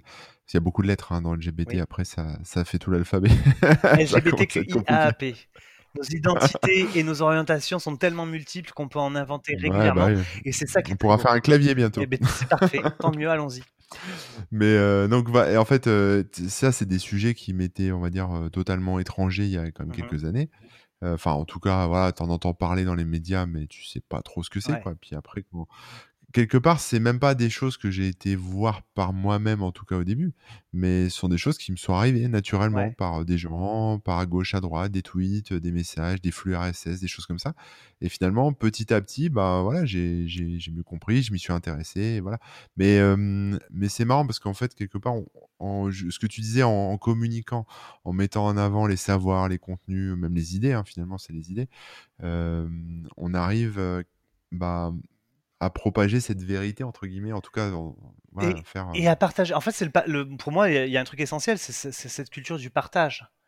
Cette culture du partage alors qui est totalement séditieuse et révolutionnaire quelque part parce que clairement le capitalisme n'aime pas que tu partages parce que si tu partages tu consommes moins tu comprends? À un moment donné c'est pas cool tu vois? Donc donc voilà dans une société capitaliste qui, qui, qui a fonder ces mécanismes, ces systèmes et donc ces mécanismes de défense sur l'égoïsme, l'individualisation, etc., le fait de faire communauté, de partager des choses, ben ouais, c'est euh, révolutionnaire, mais c'est tellement efficace. Euh, et c'est pas pour rien que c'est extrêmement, euh, ça se retrouve dans, dans, tout un tas de, de, choses, de la nature, etc. Voilà, on marche beaucoup mieux ensemble que séparément, et on marche beaucoup mieux en communiquant je veux dire, on, en fait aussi l'expérience euh, euh, très concrètement, euh, que ce soit dans sa famille, dans son couple, dans sa coloc, dans sa bande de potes. souvent, quand ça foire, c'est parce qu'on n'a pas réussi à se dire les choses. C'est vrai. Mmh. Et alors, bah, tu, tu, parlais justement de prise de conscience, etc. Mais est-ce que tu crois que, enfin là, c'est après je dérive un peu, mmh mais est-ce que tu penses que, je sais pas, cette ambiance un peu, tu sais, de réchauffement climatique, enfin de, on va dire, changement climatique, de Covid-19, de, fin du monde un peu, de, de, de société de capitalisme qui arrive un peu à bout, de, de, des révolutions là en ce moment, enfin des révolutions, en tout cas des manifestations. Il y, a, le printemps arabe un peu avant, mais il y a les manifs contre les violences policières. Il, se il, se passe plein de choses un peu dans le monde. Est-ce que tu penses, enfin l'ambiance, moi en tout cas, je la trouve très lourde. C'est déprimant même. en tout cas, enfin moi je le vis, je le vis très mal, je peux le dire. Mais est-ce que tu penses que quelque part, est-ce que c'est un mal pour un bien ou est-ce qu'on est vraiment dans la merde et, on dérive? Je pense que c'est un mal-être qui s'exprime. Si tu veux, c'est un mal pour un bien. Euh, je pense que quand euh, il y a du pu qui s'est laissé euh, gonfler dans un abcès et que ça commence à crever, eh ben il faut que ça sorte. Tu mmh. vois, à un moment donné, c'est aussi simple que ça. Euh, et, euh, et, et, très clairement, c'est ça qui arrive. Euh, c'est aussi ben, les conséquences de ce que les générations d'humains avant nous ont fait et que nous, on a fait aussi, qui nous retombent dans la gueule, typiquement avec tout ce qui est planète et réchauffement climatique. voilà. Donc, ouais, c'est pas cool. Et en même temps, moi, ce que je. Enfin, tu peux toujours voir les deux faces de la pièce, quoi. Tu peux aussi voir à quel point les gens se sont partagés comment faire du pain, à quel point les gens s'entraident. Enfin, toutes les histoires d'entraide au niveau de, du confinement, etc., sont absolument formidables. Et, et, voilà, enfin, moi j'ai des exemples comme ça de, de partout, de, de, personnes qui finalement se remettent à, se disent ok, j'ai abandonné l'espoir, mais j'ai abandonné l'espoir juste pas d'un monde meilleur ou pas d'un monde où on, où on pourra vivre. Euh, j'ai abandonné l'espoir de euh, ceux qui étaient censés être en charge vont s'occuper de nous. Ouais, vrai. Voilà. Et ça, bah ouais, c'est un vrai deuil à faire. C'est affreux. Encore une fois, euh, c'est horrible à avaler comme vérité. ça ne veut pas dire qu'il faille pas l'avaler. ça veut dire qu'une fois que tu l'as avalé, c'est pas forcément euh, c'est pas forcément euh, triste. L'acceptation, elle est sereine. Elle est ni triste ni euh, ni joyeuse. Elle est ce que tu en feras derrière. ouais, après tu pars, après tu pars dans le dans le combat quelque part parce que ces gens qui ne s'occupent pas de toi sont quand même là et, et gardent leur place. Alors il y a trois il y a trois manières en fait. Hein. Il y a, il y a trois manières de, de changer le monde. Voilà, le monde ne te convient pas et tu veux le changer, sachant qu'il y a un pouvoir en place. Hein. Euh, voilà, mmh. comment gérer le pouvoir en place quand tu veux que le monde change et que le pouvoir en place ne veut pas? Il y a trois, il y a trois manières. Il y a le conflit, tu, vas euh, à la castagne, au manif, au machin, au truc. Ouais, euh, révolution. Voilà, la révolution, etc. Euh, il y a le fait de faire de l'entrisme, c'est-à-dire tu sais de changer les choses de l'intérieur, je sais pas, des, des initiatives comme l'archipel citoyen, voilà, des personnes qui essaient de, ou, aussi des personnes qui essaient de se combattre, de, de, de rendre les lois inconstitutionnelles, d'utiliser la loi contre la loi. Euh, tu vois, enfin, mmh. typiquement, je pense au travail de la quadrature du net, de la, bah et tout ça, qui font un travail formidable. Mais c'est un travail en utilisant le système contre le pouvoir en place et contre le système. Et la, et la troisième euh, solution, c'est de dire rien à foutre, je fais à côté. Donc c'est de faire sécession et de dire voilà, euh, votre monde là, tel qu'il est fait, il me plaît pas, bah, je construis le mien dans mon petit coin à mon petit niveau. C'est un petit peu la démarche de Framasoft en tout cas, euh, qui est de dire voilà, le monde de Google et tout ça ne nous va pas, on va faire à côté. Ouais. Mm. Et on va faire différent, on va tenter du coup de faire différemment. Pour le coup, c'est quand même pas mal d'expérimenter. Euh, je dis pas qu'il y en a une qui est meilleure que les sont complémentaires. Euh, totalement. Ces trois solutions sont complémentaires. Par contre, moi, j'ai mis longtemps à comprendre que là où j'étais le plus à, mon aise et où je me sens le plus efficace, c'est dans le fait de faire ces sessions. Et je remercie mes camarades qui euh, sont euh, là à essayer de, faire de, de, changer le système de l'intérieur et par le système. Et je remercie mes camarades qui sont au combat et j'essaie de les soutenir comme je peux par mes actions à moi, parce que je ne suis pas capable de faire ce qu'ils et elles font. Hmm.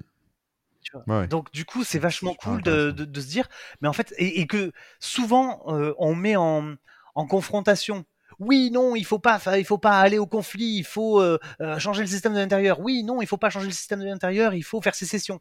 En fait, c'est une tresse et il y a besoin de ces trois brins. Parce Mm. qu'on est plus fort quand on est tressé. Bon, on va changer de sujet. Ok. Je bois un Dans petit tes, euh, Vas-y, vas-y, bois un coup. Dans tes sujets qui te passionnent, tu as, tu m'as écrit les différences Ouais. Qui questionnent le bon comportement. Est-ce que tu pourrais Ouais. euh, nous en dire Ben, tu vois, j'ai parlé euh, quand euh, j'ai parlé de, de, de ma première mort comme ça, de euh, euh, que ça questionnait tout le truc de euh, l'image que, enfin, le, le- l'image que je devais avoir selon ce que j'imaginais que mes parents voulaient que je sois, ou que telle autorité voulait que je sois, ou que machin. Tu vois, le, le bon comportement. Il y a un bon comportement social. On a une culture, hein, et il y a une espèce de, de norme qui nous est imposée. euh, Oui. Voilà, euh, avec un bon comportement. Et en fait, la personne normale n'existe pas. Euh, Il y a un bouquin que j'adore, j'ai plus le nom de l'auteur, ça s'appelle J-Pod, où c'est un- pod de, de développeurs qui commencent tous par la lettre J, et il y en a un qui s'appelle John Doe, qui a fait changer son nom en John Doe, et qui veut être le mec le plus normal du monde. Donc, euh, il regarde la télé 3,64 heures par jour. Il machin, enfin, tu vois, il fait tout Ah oui, il essaie de, ren- rentrer dans le moule. il ouais, regarde les statistiques de la norme et il essaie de faire la norme. Tu vois Mhm. Et j'ai trouvé ça tellement drôle c'est absurde quoi en fait. La personne normale n'existe pas.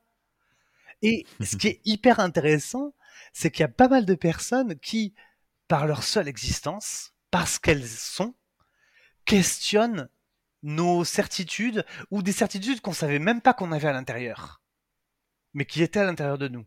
Et ça, donc c'est des, des induits culturels. Et ça, j'adore ça. Et donc, euh, bah, évidemment, moi, je m'en suis rendu compte en travaillant sur les questions d'orientation sexuelle parce qu'elles me touchaient euh, de très près. Euh, mais je m'en suis rendu compte aussi, par exemple, en travaillant sur les questions de neuroatypie. Euh, parce que j'ai mis très très très longtemps et ça a même été plus difficile pour moi euh, d'assumer euh, le fait que je sois pas hétéro. Euh, ça a été plus Est-ce que difficile. tu peux nous, Ouais. est-ce que tu peux expliquer aux gens qui nous écoutent ce que c'est la neuroatypie? La neuroatypie, c'est le fait de ne pas être neurotypique, c'est-à-dire de ne pas être euh, dans la norme neuronale. Donc ça- englobe tout un tas de personnes, euh, notamment les personnes euh, qui ont des troubles du, spectre de l'autisme, relevant du spectre autistique. Ça, inclut aussi des personnes qui vont avoir des troubles de l'attention avec ou sans hyperactivité.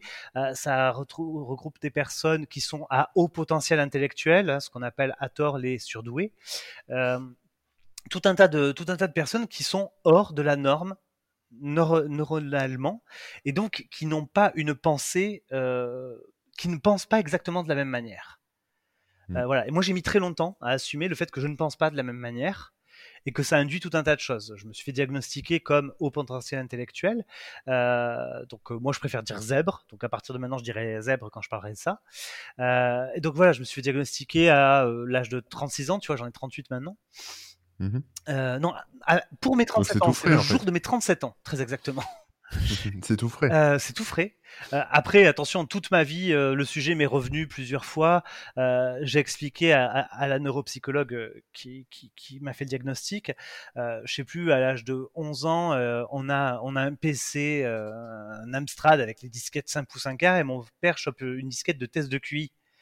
Et le soir, je le fais tout seul, sans mes sœurs à côté de moi à l'ordinateur. Je fais exprès que ce soit le soir, soir pour le faire vraiment, parce que le lendemain, je savais que mes sœurs me feraient faire le test et le, f- et le feraient devant moi et me le feraient faire devant elles. Et j'ai triché devant mes sœurs pour avoir un score moins haut.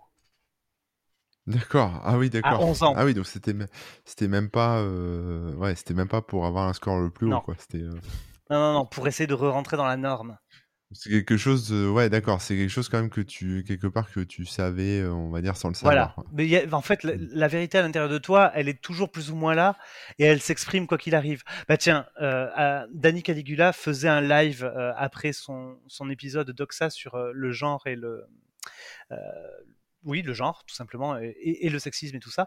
Et, et- et il demandait des témoignages, et j'ai adoré parce que c'était à l'époque où la manif pour tous euh, voulait faire interdire la diffusion d'un film euh, sur Arte euh, avec euh, l'histoire d'un enfant trans. Hmm. Et euh, je sais, je sais même plus le titre du film, j'ai perdu. Et il y a une personne qui a écrit qui dit voilà, moi j'ai découvert que j'étais trans grâce au film Scooby-Doo. le film Scooby-Doo avec Freddie Price Jr. et Sarah Michelle Gellar.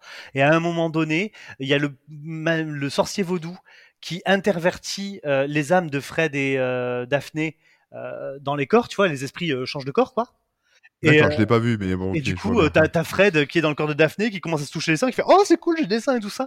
Et là, t'as un enfant qui s'est dit oh, C'est moi C'est moi je suis, un, je, je, suis un garçon et tout le monde me traite comme une fille. C'est moi Tu vois? C'est fou. Et, euh, et, euh, et tu vois, la vérité à l'intérieur de toi, elle peut s'exprimer même dans un film aussi stupide que Scooby-Doo. Ouais, ouais, ouais, c'est des déclics encore. oui, parce que, parce que cette vérité, elle, elle, transparaîtra toujours. Euh, enfin voilà, elle est juste là, tu peux pas faire autrement. La, vie est comme elle est, elle t'emmerde quoi. Elle t'a pas demandé ton avis, elle est comme elle est quoi. Donc voilà. Et, euh, et, du coup, ouais, ça a transparu tout au long de ma vie cette histoire de neuroatypie. Euh, et, et, je trouve ça très intéressant de, euh, de se dire, mais voilà, il y, a des personnes qui pensent différemment de moi, euh, qui fonctionnent différemment de moi, et euh, comment je fais pour les inclure dans, la conversation. Et typiquement, je vois que euh, la manière dont on agit, notamment sur Twitter, etc., qui est une manière extrêmement normative, enfin sur les réseaux sociaux en général, hein, sur Reddit aussi, sur Facebook aussi. Euh, je suis pas trop sur les autres. Euh, qui, qui, est une manière extrêmement normative, où euh, il y a des choses que l'on ne peut plus dire, ou si une personne commence à toucher à un sujet de la mauvaise manière directe, elle va se prendre une vindicte populaire contre elle. Euh, mmh Tu vois Et euh, attention, euh, sur le fond, je suis souvent d'accord. Voilà, il y a des choses qui sont pas acceptables et, que, et qui n'ont pas à être acceptées. Sur la forme, il y a des personnes qui ne savent pas gérer euh, les consensus, qui ne savent pas gérer euh, les non-dits, euh, les implicites, comme tout le monde, comme le reste du monde. Ouais, bah oui, oui. Il y a des personnes qui n'ont pas ces savoirs et ces savoir-faire là. Et comment est-ce qu'on fait pour ne pas normer la conversation de telle manière que elles sont foutues ces personnes-là, on les exclut, on ne fait plus société avec elles? Mais j'ai déjà, euh, on va dire, euh, vu ce genre de conversation sur Twitter. Mmh Et euh, l'argument qui ressort le plus souvent, c'est de dire oui, mais tu comprends, Pouillou, s'il faut faire attention à, tous les gens qui ont des sensibilités sur divers sujets à chaque, avant de faire une phrase, on n'a pas fini. Tu vois oui, tout à fait. Comment on fait? Tu vois, c'est un argument qui, qui, se tient. Hein, ah non, mais euh, et, totalement. En fait, il y, y, a plusieurs manières de faire, mais euh, enfin, la bienveillance est une réponse en général. Oui. Euh, c'est-à-dire que la bienveillance, c'est aussi de dire, voilà, quelqu'un a dit quelque chose, je vais pas m'attacher à ce qui vient juste d'être dit. je vais essayer de prendre la meilleure version de l'argument de l'autre. C'est une des bases de l'honnêteté intellectuelle, ça. Hein. Vraiment, quand mmh. tu apprends des choses comme la rhétorique ou la communication, tout ça, une des bases de l'honnêteté intellectuelle, c'est de ne pas répondre à l'argument de l'autre, mais de répondre à la meilleure version de son argument. Parce que l'objectif, c'est pas juste de détruire l'autre et de dire regardez comme j'ai raison, etc., euh, alors que tu détruis l'autre sur une faute de un, exemple qui est pas très très bien choisi, même si la théorie est bonne ou l'argument est bon. Une faute de français. Voilà, une faute de français, euh, voilà, machin. C'est pourtant ce que font la plupart des gens. Et oui, oui, et, c'est normal parce que la plupart des médias sociaux sont designés de manière à nous faire faire ça. Je veux dire, Twitter est quand même une machine, euh, et puis ça a été euh, décrit par des gens qui ont travaillé sur Twitter, est une machine à travailler tes émotions et à te faire réagir. Et ils ont bien compris que le, meilleur engagement qu'ils puissent avoir de ta part, c'est l'engagement de la colère. Et donc ça entretient ta colère et ça te met dans une colère. Et alors tu sais à quel point c'est horrible, parce que euh, dans la militance, la colère, c'est un truc essentiel. Je veux dire, c'est mmh. parce que à un moment donné, je suis en colère contre le monde tel qu'il est, parce que je le trouve injuste, que j'ai envie de le changer c'est mon fuel en tant que militant. Et Twitter exploite ce fuel juste pour se faire du fric. Juste pour gagner au jeu de l'économie de l'attention. Ouais. Donc quelque part, euh, ouais, le, capitalisme arrive à exploiter euh, le militantisme. C'est ça. Euh, les, personnes qui se disent ouais, je milite sur Twitter et quand je balance ma colère sur Twitter, eh ben ça change les choses, ça fait du bien, etc. Peut-être. Et le premier gagnant de ta colère, ta colère, la, première personne qui a exploité ta colère, c'est Twitter. Ou Facebook, ou Instagram, ou machin. On marche en symbiose. Ouais. c'est ça. Mais du coup, à un moment donné, c'est se poser les questions de comment on fait, de quels outils on utilise. De... Enfin, il y a tout un tas de questions à se poser, et notamment euh, de comment est-ce que les... Enfin, les outils ne sont pas neutres. Tu vois? Mm. et ça, c'est quelque chose que beaucoup de personnes ont du mal à comprendre. Moi, enfin, pour, pour euh, le, le montrer, le, meilleur moyen, c'est si je te tends, j'ai ma main à plat et je te tends une tournevis devant toi. Comment tu vas le prendre? Par la poignée. Parce que le tournevis est designé avec une poignée. Donc, il induit dans ton comportement que tu l'attrapes par la poignée, non pas par la tige. Ouais, donc il n'est pas neutre. Il n'est pas neutre. Il a, il a, il t'a manipulé dans ton comportement. Ouais, c'est vrai. Puis après, avec toutes les, les non-ethical euh, ethical, euh, euh, UI, les, interfaces non éthiques avec le, scroll infini, les mises en avant de, de tweets, de machin, etc. C'est vrai qu'on est complètement manipulé. Il n'y a rien de neutre là-dedans. Totalement. Et plus l'outil est complexe, et plus la manipulation peut être fine et complexe. Ouais, parce que les gens voient Twitter, par exemple, comme un simple mur où on peut poster des messages. Donc là, c'est sûr qu'on se dit, c'est pas plus orienté qu'un notepad, un bloc-notes, un truc, etc ou un post-it, mais finalement, le fait d'avoir toutes ces fonctionnalités, toute cette richesse, fait que c'est orienté. Et le fait, par exemple, que euh, les, les, tweets qui vont avoir le plus de succès, c'est quoi le succès d'un tweet? Bah déjà, c'est les likes et les retweets. Euh, ce succès-là, va, ben, en fait, ça va être les tweets qui vont être le plus engageants, ça va être les tweets qui vont notamment être euh, titiller la colère des autres. Et du coup, les tweets que tu vas le plus voir sont des tweets en général de colère, etc. etc. C'est comme ça que c'est designé, hein, tu vois. Alors, et comment est-ce que tu as géré le fait d'apprendre que tu étais euh, neuroatypique? Euh, Comment est-ce que j'ai géré? Bah, En fait, quand j'ai... Ça doit faire bizarre, tu es dans tu es, euh, dans une certaine réalité, une certaine norme, en tout cas voilà, sur le bon comportement, comme ce que tu me disais. Euh, puis là, d'un coup, euh, tu passes un test et on te dit, en fait, monsieur, vous réfléchissez pas comme 99% des gens. Ouais. ça se passe comment? En fait, en fait voilà, justement, c'est pas, pas passé exactement comme ça. C'est-à-dire que j'ai fait le test quand j'ai commencé à moi-même être un peu sûr. C'est une vérité avec laquelle j'ai, autour de laquelle j'ai tourné, que j'ai fui pendant de longues années de ma vie et puis à un mmh. moment donné, j'étais peut-être plus prêt, que j'ai fui parce que c'était, purée, attends, ça fait beaucoup quoi. Tu vois, euh, une personne qui euh, n'est euh, pas hétéro, qui n'a pas, qui n'est pas monogame aussi, je suis polyamoureux, qui, enfin voilà, qui, qui, qui n'est pas dans le rêve de, alors c'est con ce que je suis en train de dire, parce que je suis en train de la construire, mais de la petite maison, le canapé sur 20 ans, etc. Je suis pas dans le rêve préformaté de ça. Qui est en transition vers le véganisme, en qui est en transition vers le véganisme, qui machin, enfin, tu vois, ça, ça fait beaucoup quoi, tu vois. Et, et, et ça en plus, putain, merde, ça fait beaucoup. Donc voilà. Et, euh, et, ouais. Et en fait, du coup, euh, ça a été euh, le fait à un moment donné de, j'étais plus prêt à l'entendre. J'ai commencé à lire des bouquins. et notamment, il y a eu un bouquin qui m'a qui m'a plus aidé parce qu'il s'adressait pas à à décrire ce que j'étais, il s'adressait à, décrire plutôt ce que j'étais par rapport à ce que les autres sont. Et donc ça mmh me décrivait aussi les autres C'était quoi un bouquin? euh, Je pense trop de Christelle Petit-Colin. Oui, je, parce que j'en ai lu deux en même temps euh, à cette période-là, mais c'est Je pense trop de Christelle Petit-Colin qui, qui, m'a fait, ouais, qui m'a fait dire ça. Elle, s'adresse très très bien aux personnes zèbres. Elle est vraiment très très douée pour ça. Et en fait, du coup, il y a toujours chez les zèbres, c'est hyper tout, hyper sensible, hyper émotif, hyper intellectualisant, etc., etc. Et il y a aussi ce, besoin de justice qui est très fort en moi et qui est partagé par pas mal de personnes zèbres. Euh, et du coup, le fait de dire surdoué, ça me la me mettrait au-dessus et cela mettrait d'autres personnes en dessous. Et non, euh, je connais suffisamment bien l'intelligence pour savoir que c'est pas c'est pas mieux d'en voir plus. En fait, je, le sais, tu vois. Euh, et donc du coup, euh, souvent, les personnes zèbres fuient un peu ce diagnostic euh, et tout ça, justement parce que ça les met au-dessus, à part, etc., dans notre culture ou dans notre société. Euh, mmh. Et à un moment donné, je me suis dit, ben, en fait, là, stop, il faut que j'arrête de, fuir et ce, truc-là, il faut que je l'embrasse, cette partie-là de moi, parce que la seule manière de tuer un monstre, c'est de l'accepter. et, et, du coup, c'est comme c'est pour ça que je suis allé faire le test. Je suis allé faire le test en sachant très bien quel serait le résultat, mais en ayant une personne spécialisée, en ayant un protocole, en ayant un test qui me qui me faisait, qui m'assurait ça, je ne pouvais plus fuir l'idée. Ouais, ça ancre un peu dans la, la réalité, euh, le, le, le, enfin un peu le doute, le truc que tu as, que tu sais au fond de toi, mais sans vraiment le savoir. C'est ça.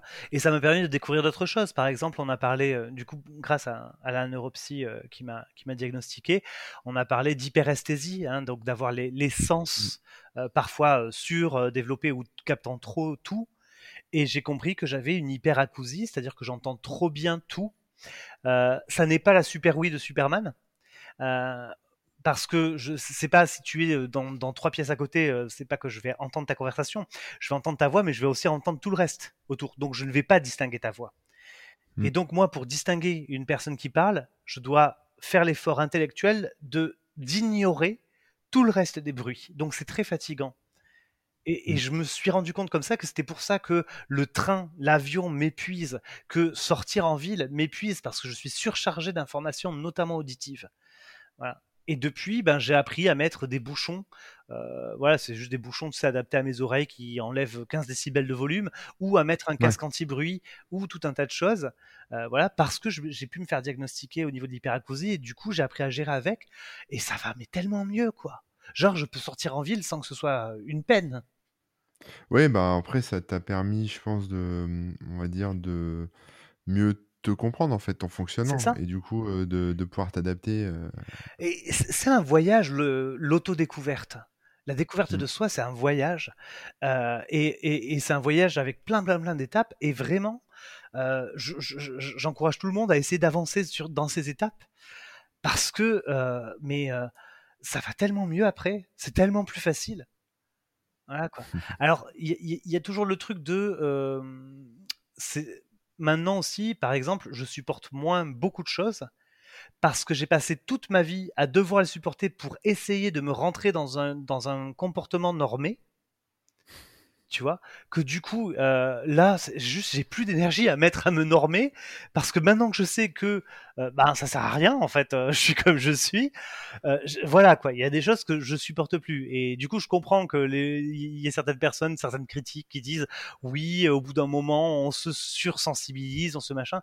Ouais, non, c'est juste un truc de réaction par rapport à j'ai passé ma vie et, et une énergie folle à me normer, quoi. Et c'est épuisant Ouais, donc c'est stop, je sais qui je suis et j'ai pas envie de. Ouais, je, vais pas faire de compromis sur certaines choses, quoi. Ça va. et, tant pis, et tant pis si ça te fait un peu chier ou si ça te blesse ou si. D'accord. C'est ça. J'essaierai d'accompagner les autres parce que c'est dans mon tempérament de toujours accompagner. Hein. Enfin, j'ai fait guide touristique, hein, c'est pas pour rien. mais mais ouais, j'essaierai d'accompagner les autres. Mais par contre, il y a des choses sur lesquelles ouais, je, je, transige plus, quoi. Bon alors, en tant que vegan en transition, voilà, euh, comment ça se passe euh, la cuisine? alors je ne suis pas vegan. Ah oui, pardon, euh, je ne suis pas végétarien, tout comme je, en fait, j'essaie de me définir le moins possible. Je ne suis pas libriste, je défends le logiciel libre. Je ne suis pas végétarien, j'ai un régime alimentaire végétarien. Tu vois, je mmh. suis dans une période de ma vie où tout ce que je vais rajouter dans mon identité, je trouve ça trop lourd, c'est un peu une chape de plomb. Je, je critique pas les personnes qui le font, c'est juste là, moi, mon ressenti maintenant. C'est ça. Donc j'essaie de dire non, c'est pas une identité, c'est ce que je fais, c'est ce que je vis. Voilà. Mais, euh, mais la cuisine, bah, ça va très très bien. Euh, parce que euh, je trouve que c'est un, c'est un hackerspace formidable. La cuisine, en fait. Euh, un hackerspace, euh, bon, je pense que les gens qui, qui, écoutent ton podcast savent un peu ce que c'est, mais c'est un endroit où on bidouille, où on essaye, où on fabrique des choses. Donc, on partage des outils et puis on essaye de, de, de et, des savoir-faire surtout. Euh, et on essaye de, de, faire des choses. Euh, et, et, souvent dans ces hackerspace, il me manque, euh, ou dans ces Fab Labs, euh, ce qui est un peu la version, on va dire, prout-prout bourgeoise, la version avec les subventions de la mairie, on va dire, dans les Fab Labs, parce que c'est pas forcément prout-prout bourgeois. C'est la version avec les subventions de la mairie, et puis la version où tu vas fumer des pétards et boire des bières, c'est le hackerspace. Voilà. Choisis ton camp, camarade, il n'y a, pas de, y a pas de problème, les deux sont très bien. Mais bon, bref. le, le truc, c'est que dans ces endroits-là, j'ai rarement vu des machines à tricoter j'ai rarement vu euh, de, des, euh, ouais, des cuisines. typiquement, alors qu'elles y ont toute leur place. De, ça arrive de plus en plus, hein, parce que ça commence à se dégenrer un petit peu. Les trucs genrés mec, tu vois, avec les coups, découpes laser et les imprimantes 3D, euh, voilà, ça n'est plus que ça, heureusement. Voilà, non, non, non, on s'enferme plus trop dans ces stéréotypes. Mais ouais, la cuisine, c'est vraiment un endroit, encore une fois, où on peut s'émanciper, où on peut reprendre le contrôle par des manières extrêmement simples, tu vois. Euh, reprendre le contrôle sur ce que l'on mange, reprendre le contrôle euh, sur les produits qu'on utilise. Je fais des savons, quoi. C'est formidable de faire des savons. Comme dans Fight Club. exactement, comme dans Fight Pas avec de la graisse humaine très chère quand même, hein, faut pas déconner. Je suis pas, je suis pas allé à la clinique de, de liposuction. Mais j'adore Fight Club et il faut lire les bouquins de Chuck Palahniuk qui a écrit Fight Club. C'est vraiment formidable. D'ailleurs, il y a Fight Club 2 et 3 qui sont sortis en BD euh, récemment et qui sont ah, j'ai lu le 2, mais je savais pas que le 3 était sorti. Le 3 est sorti aussi. Euh, donc voilà, bon bref. Et, euh, mais ouais, la cuisine est un endroit où l'on reprend le pouvoir sur plein de choses et, et, où je me rends compte en fait à quel point la société, la culture dans laquelle j'ai vécu m'a fait croire tout un tas de choses qui sont pas forcément très très utiles et très très justes, quoi, tu vois. Notamment qu'il faut avoir 50 bouteilles de produits ménagers pour pouvoir laver un appart. voilà. Mmh. Bah non, en fait, euh, vraiment avec euh, quelques rares produits, euh, tu peux faire beaucoup beaucoup de choses et te débrouiller très bien. Et en plus, tu fais un peu plus de bien à ta nature et, et au porte-monnaie. Laisse-moi deviner. Savon noir, bicarbonate de soude, vinaigre. Entre autres, oui, savon de Marseille aussi. un peu d'huile essentielle et basta. Bah voilà, c'est déjà très très bien pour comment Du gros sel peut-être. Ah voilà. mais oui, pour commencer, c'est déjà très très bien. Il te faudra peut-être de la soude caustique pour faire des savons. Après, enfin voilà. Tu...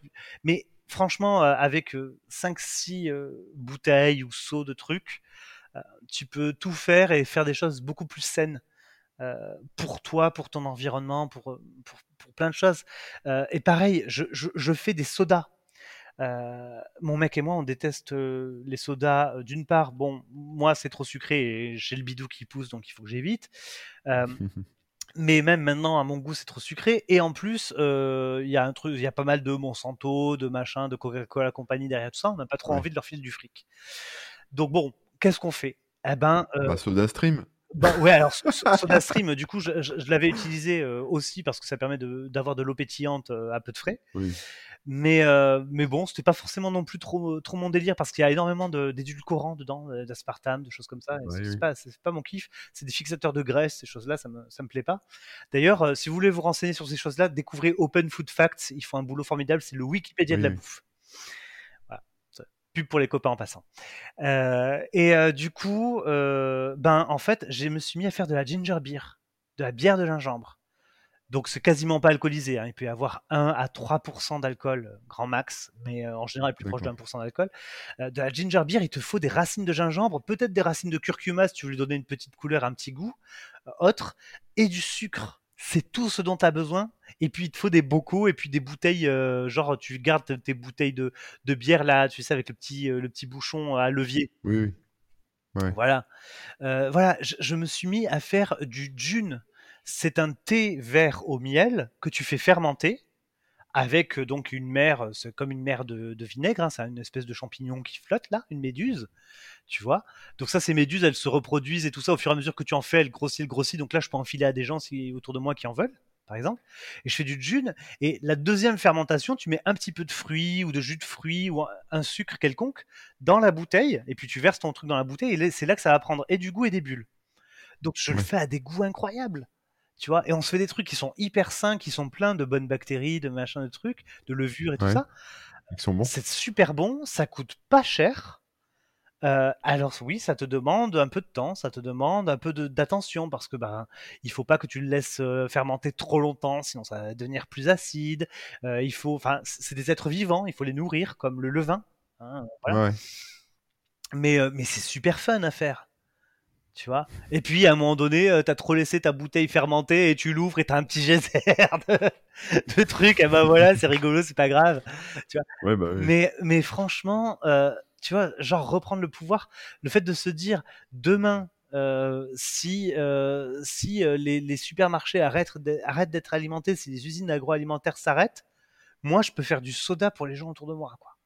Ouais, bah après, moi tu vois, c'est alors j'ai toujours, on va dire, repris le contrôle quand c'était de l'informatique. Mmh mais ça fait quelques années que je m'intéresse à d'autres sujets. Mmh. et, c'est vrai que c'est, enfin, au-delà du fait de se dire, bon, bah, je suis autonome, je peux faire mon pain, je peux faire mon soda, je peux faire ma lessive, etc. Il y a quand même un petit côté plaisant, c'est quand même super kiffant. C'est gratifiant pour l'ego. Mais grave, mais grave, enfin ouais, il y a vraiment un truc de dire. Euh, et puis en plus, voilà, je fais ma lessive, je choisis que euh, cette bouteille-là, mon linge, il sentira telle odeur. Cette bouteille-là, tu, tu, tu, tu, te fais plaisir derrière, quoi. Donc c'est gratifiant et tu te fais plaisir. Mais euh, vraiment, moi je trouve que dans des activités type les mains dans la terre, donc voilà, tout ce qui est mmh. planté, etc. des activités, ou faire son compost, des activités dans la cuisine, les activités telles que le tricot et tout ça, il y a quelque chose d'extrêmement relaxant. C'est limite parfois méditatif.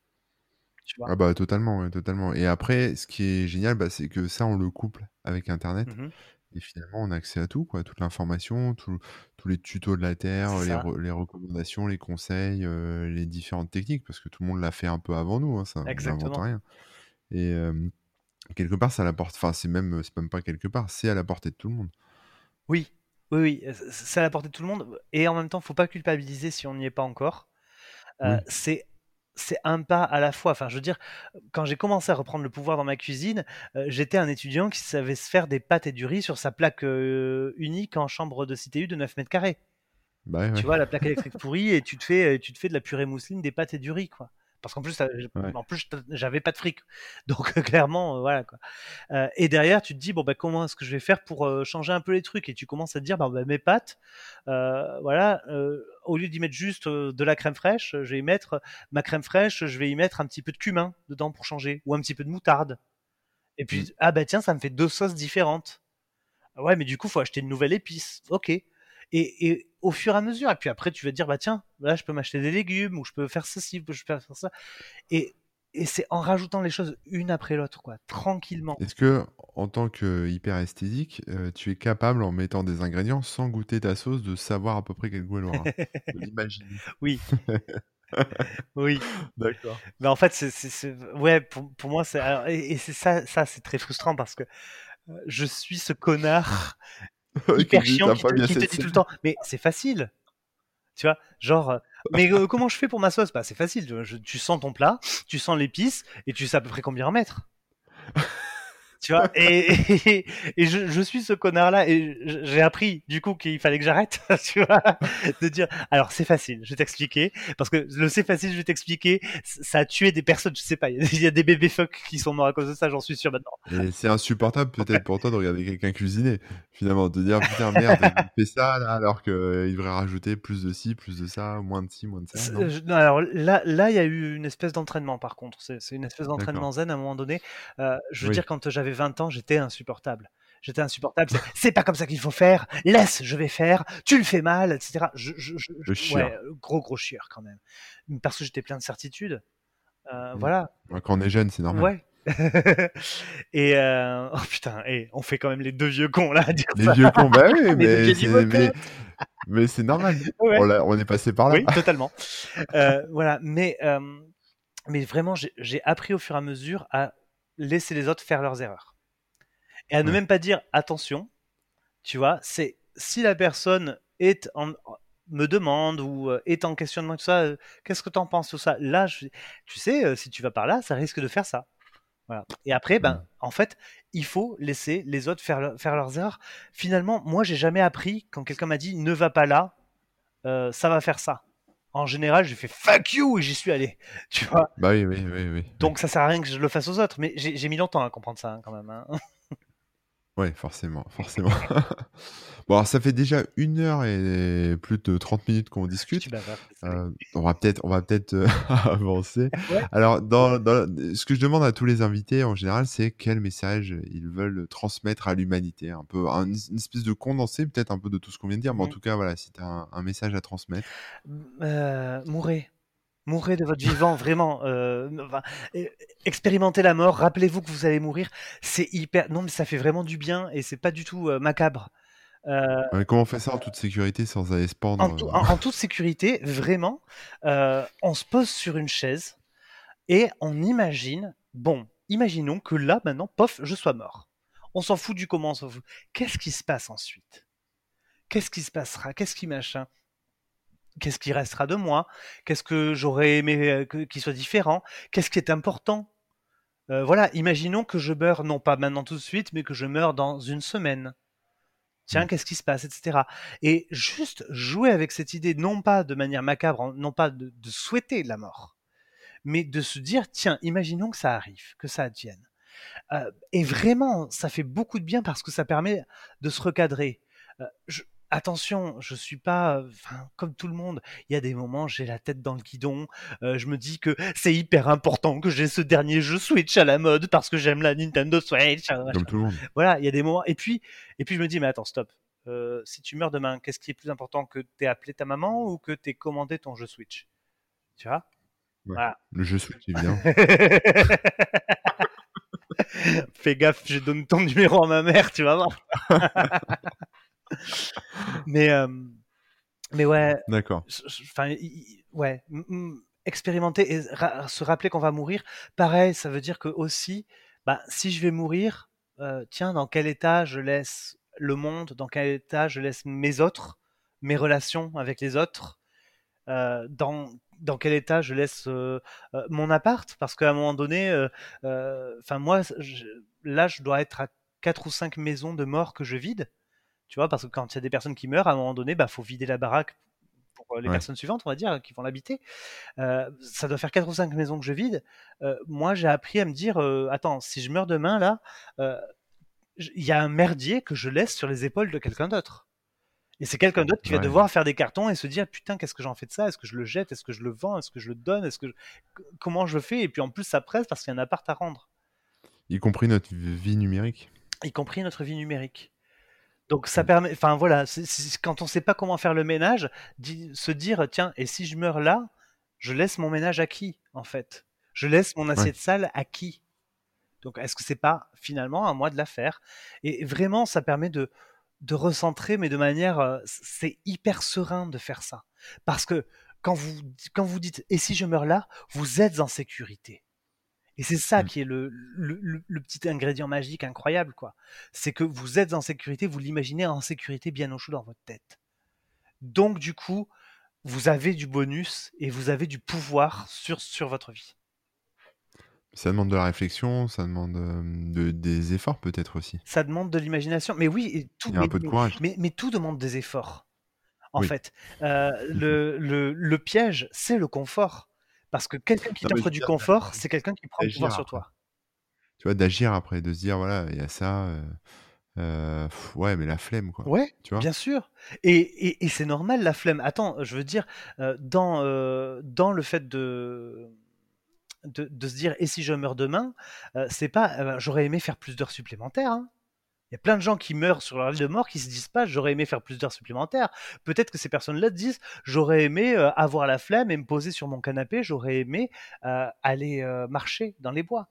Ouais, Mais la flemme, c'est souvent aussi parce que le mode de vie que l'on a demande trop de nous. Mm.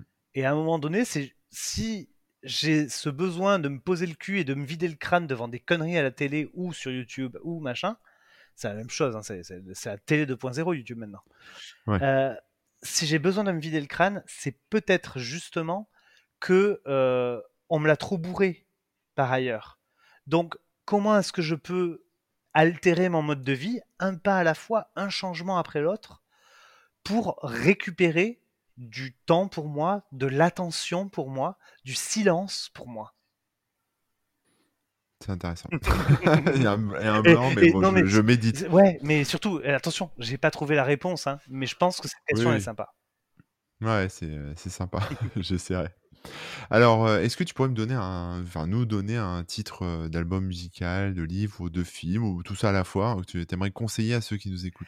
Euh, oh, j'ai déjà fait pas mal de bouquins, mais je vais quand même en faire un autre. Ouais, Terry Pratchett, t'en Terry parlé Pratchett, beaucoup, as parlé. ouais. ouais. Et ben du coup Terry Pratchett parce que bon le disque monde il y a plus de 40 romans euh, dans le disque monde si vous avez envie de vous y attaquer euh, vous allez découvrir un univers formidable et vous allez beaucoup rire euh, parce qu'il a choisi de faire de, de l'humour pour faire comprendre les choses c'est pour ça que je l'aime énormément parce que ça me parle Mais il y a un bouquin qui se passe pas dans le disque monde, qu'il a fait alors qu'il l'avait appris il y a pas très longtemps avant qu'il était condamné, que Alzheimer l'aurait tôt ou tard. et donc il y avait une certaine urgence de tout mettre ce qu'il pensait de manière condensée. Et il a fait tout ça dans un seul roman, je trouve, qui s'appelle Nation, qui est une histoire qui se passe dans une Angleterre victorienne du XVIIIe siècle, mais alternative. Hein, c'est pas exactement la nôtre. Et c'est une histoire qui se passe sur une île. donc avec un, côté un peu Robinson Crusoe, au départ en tout cas.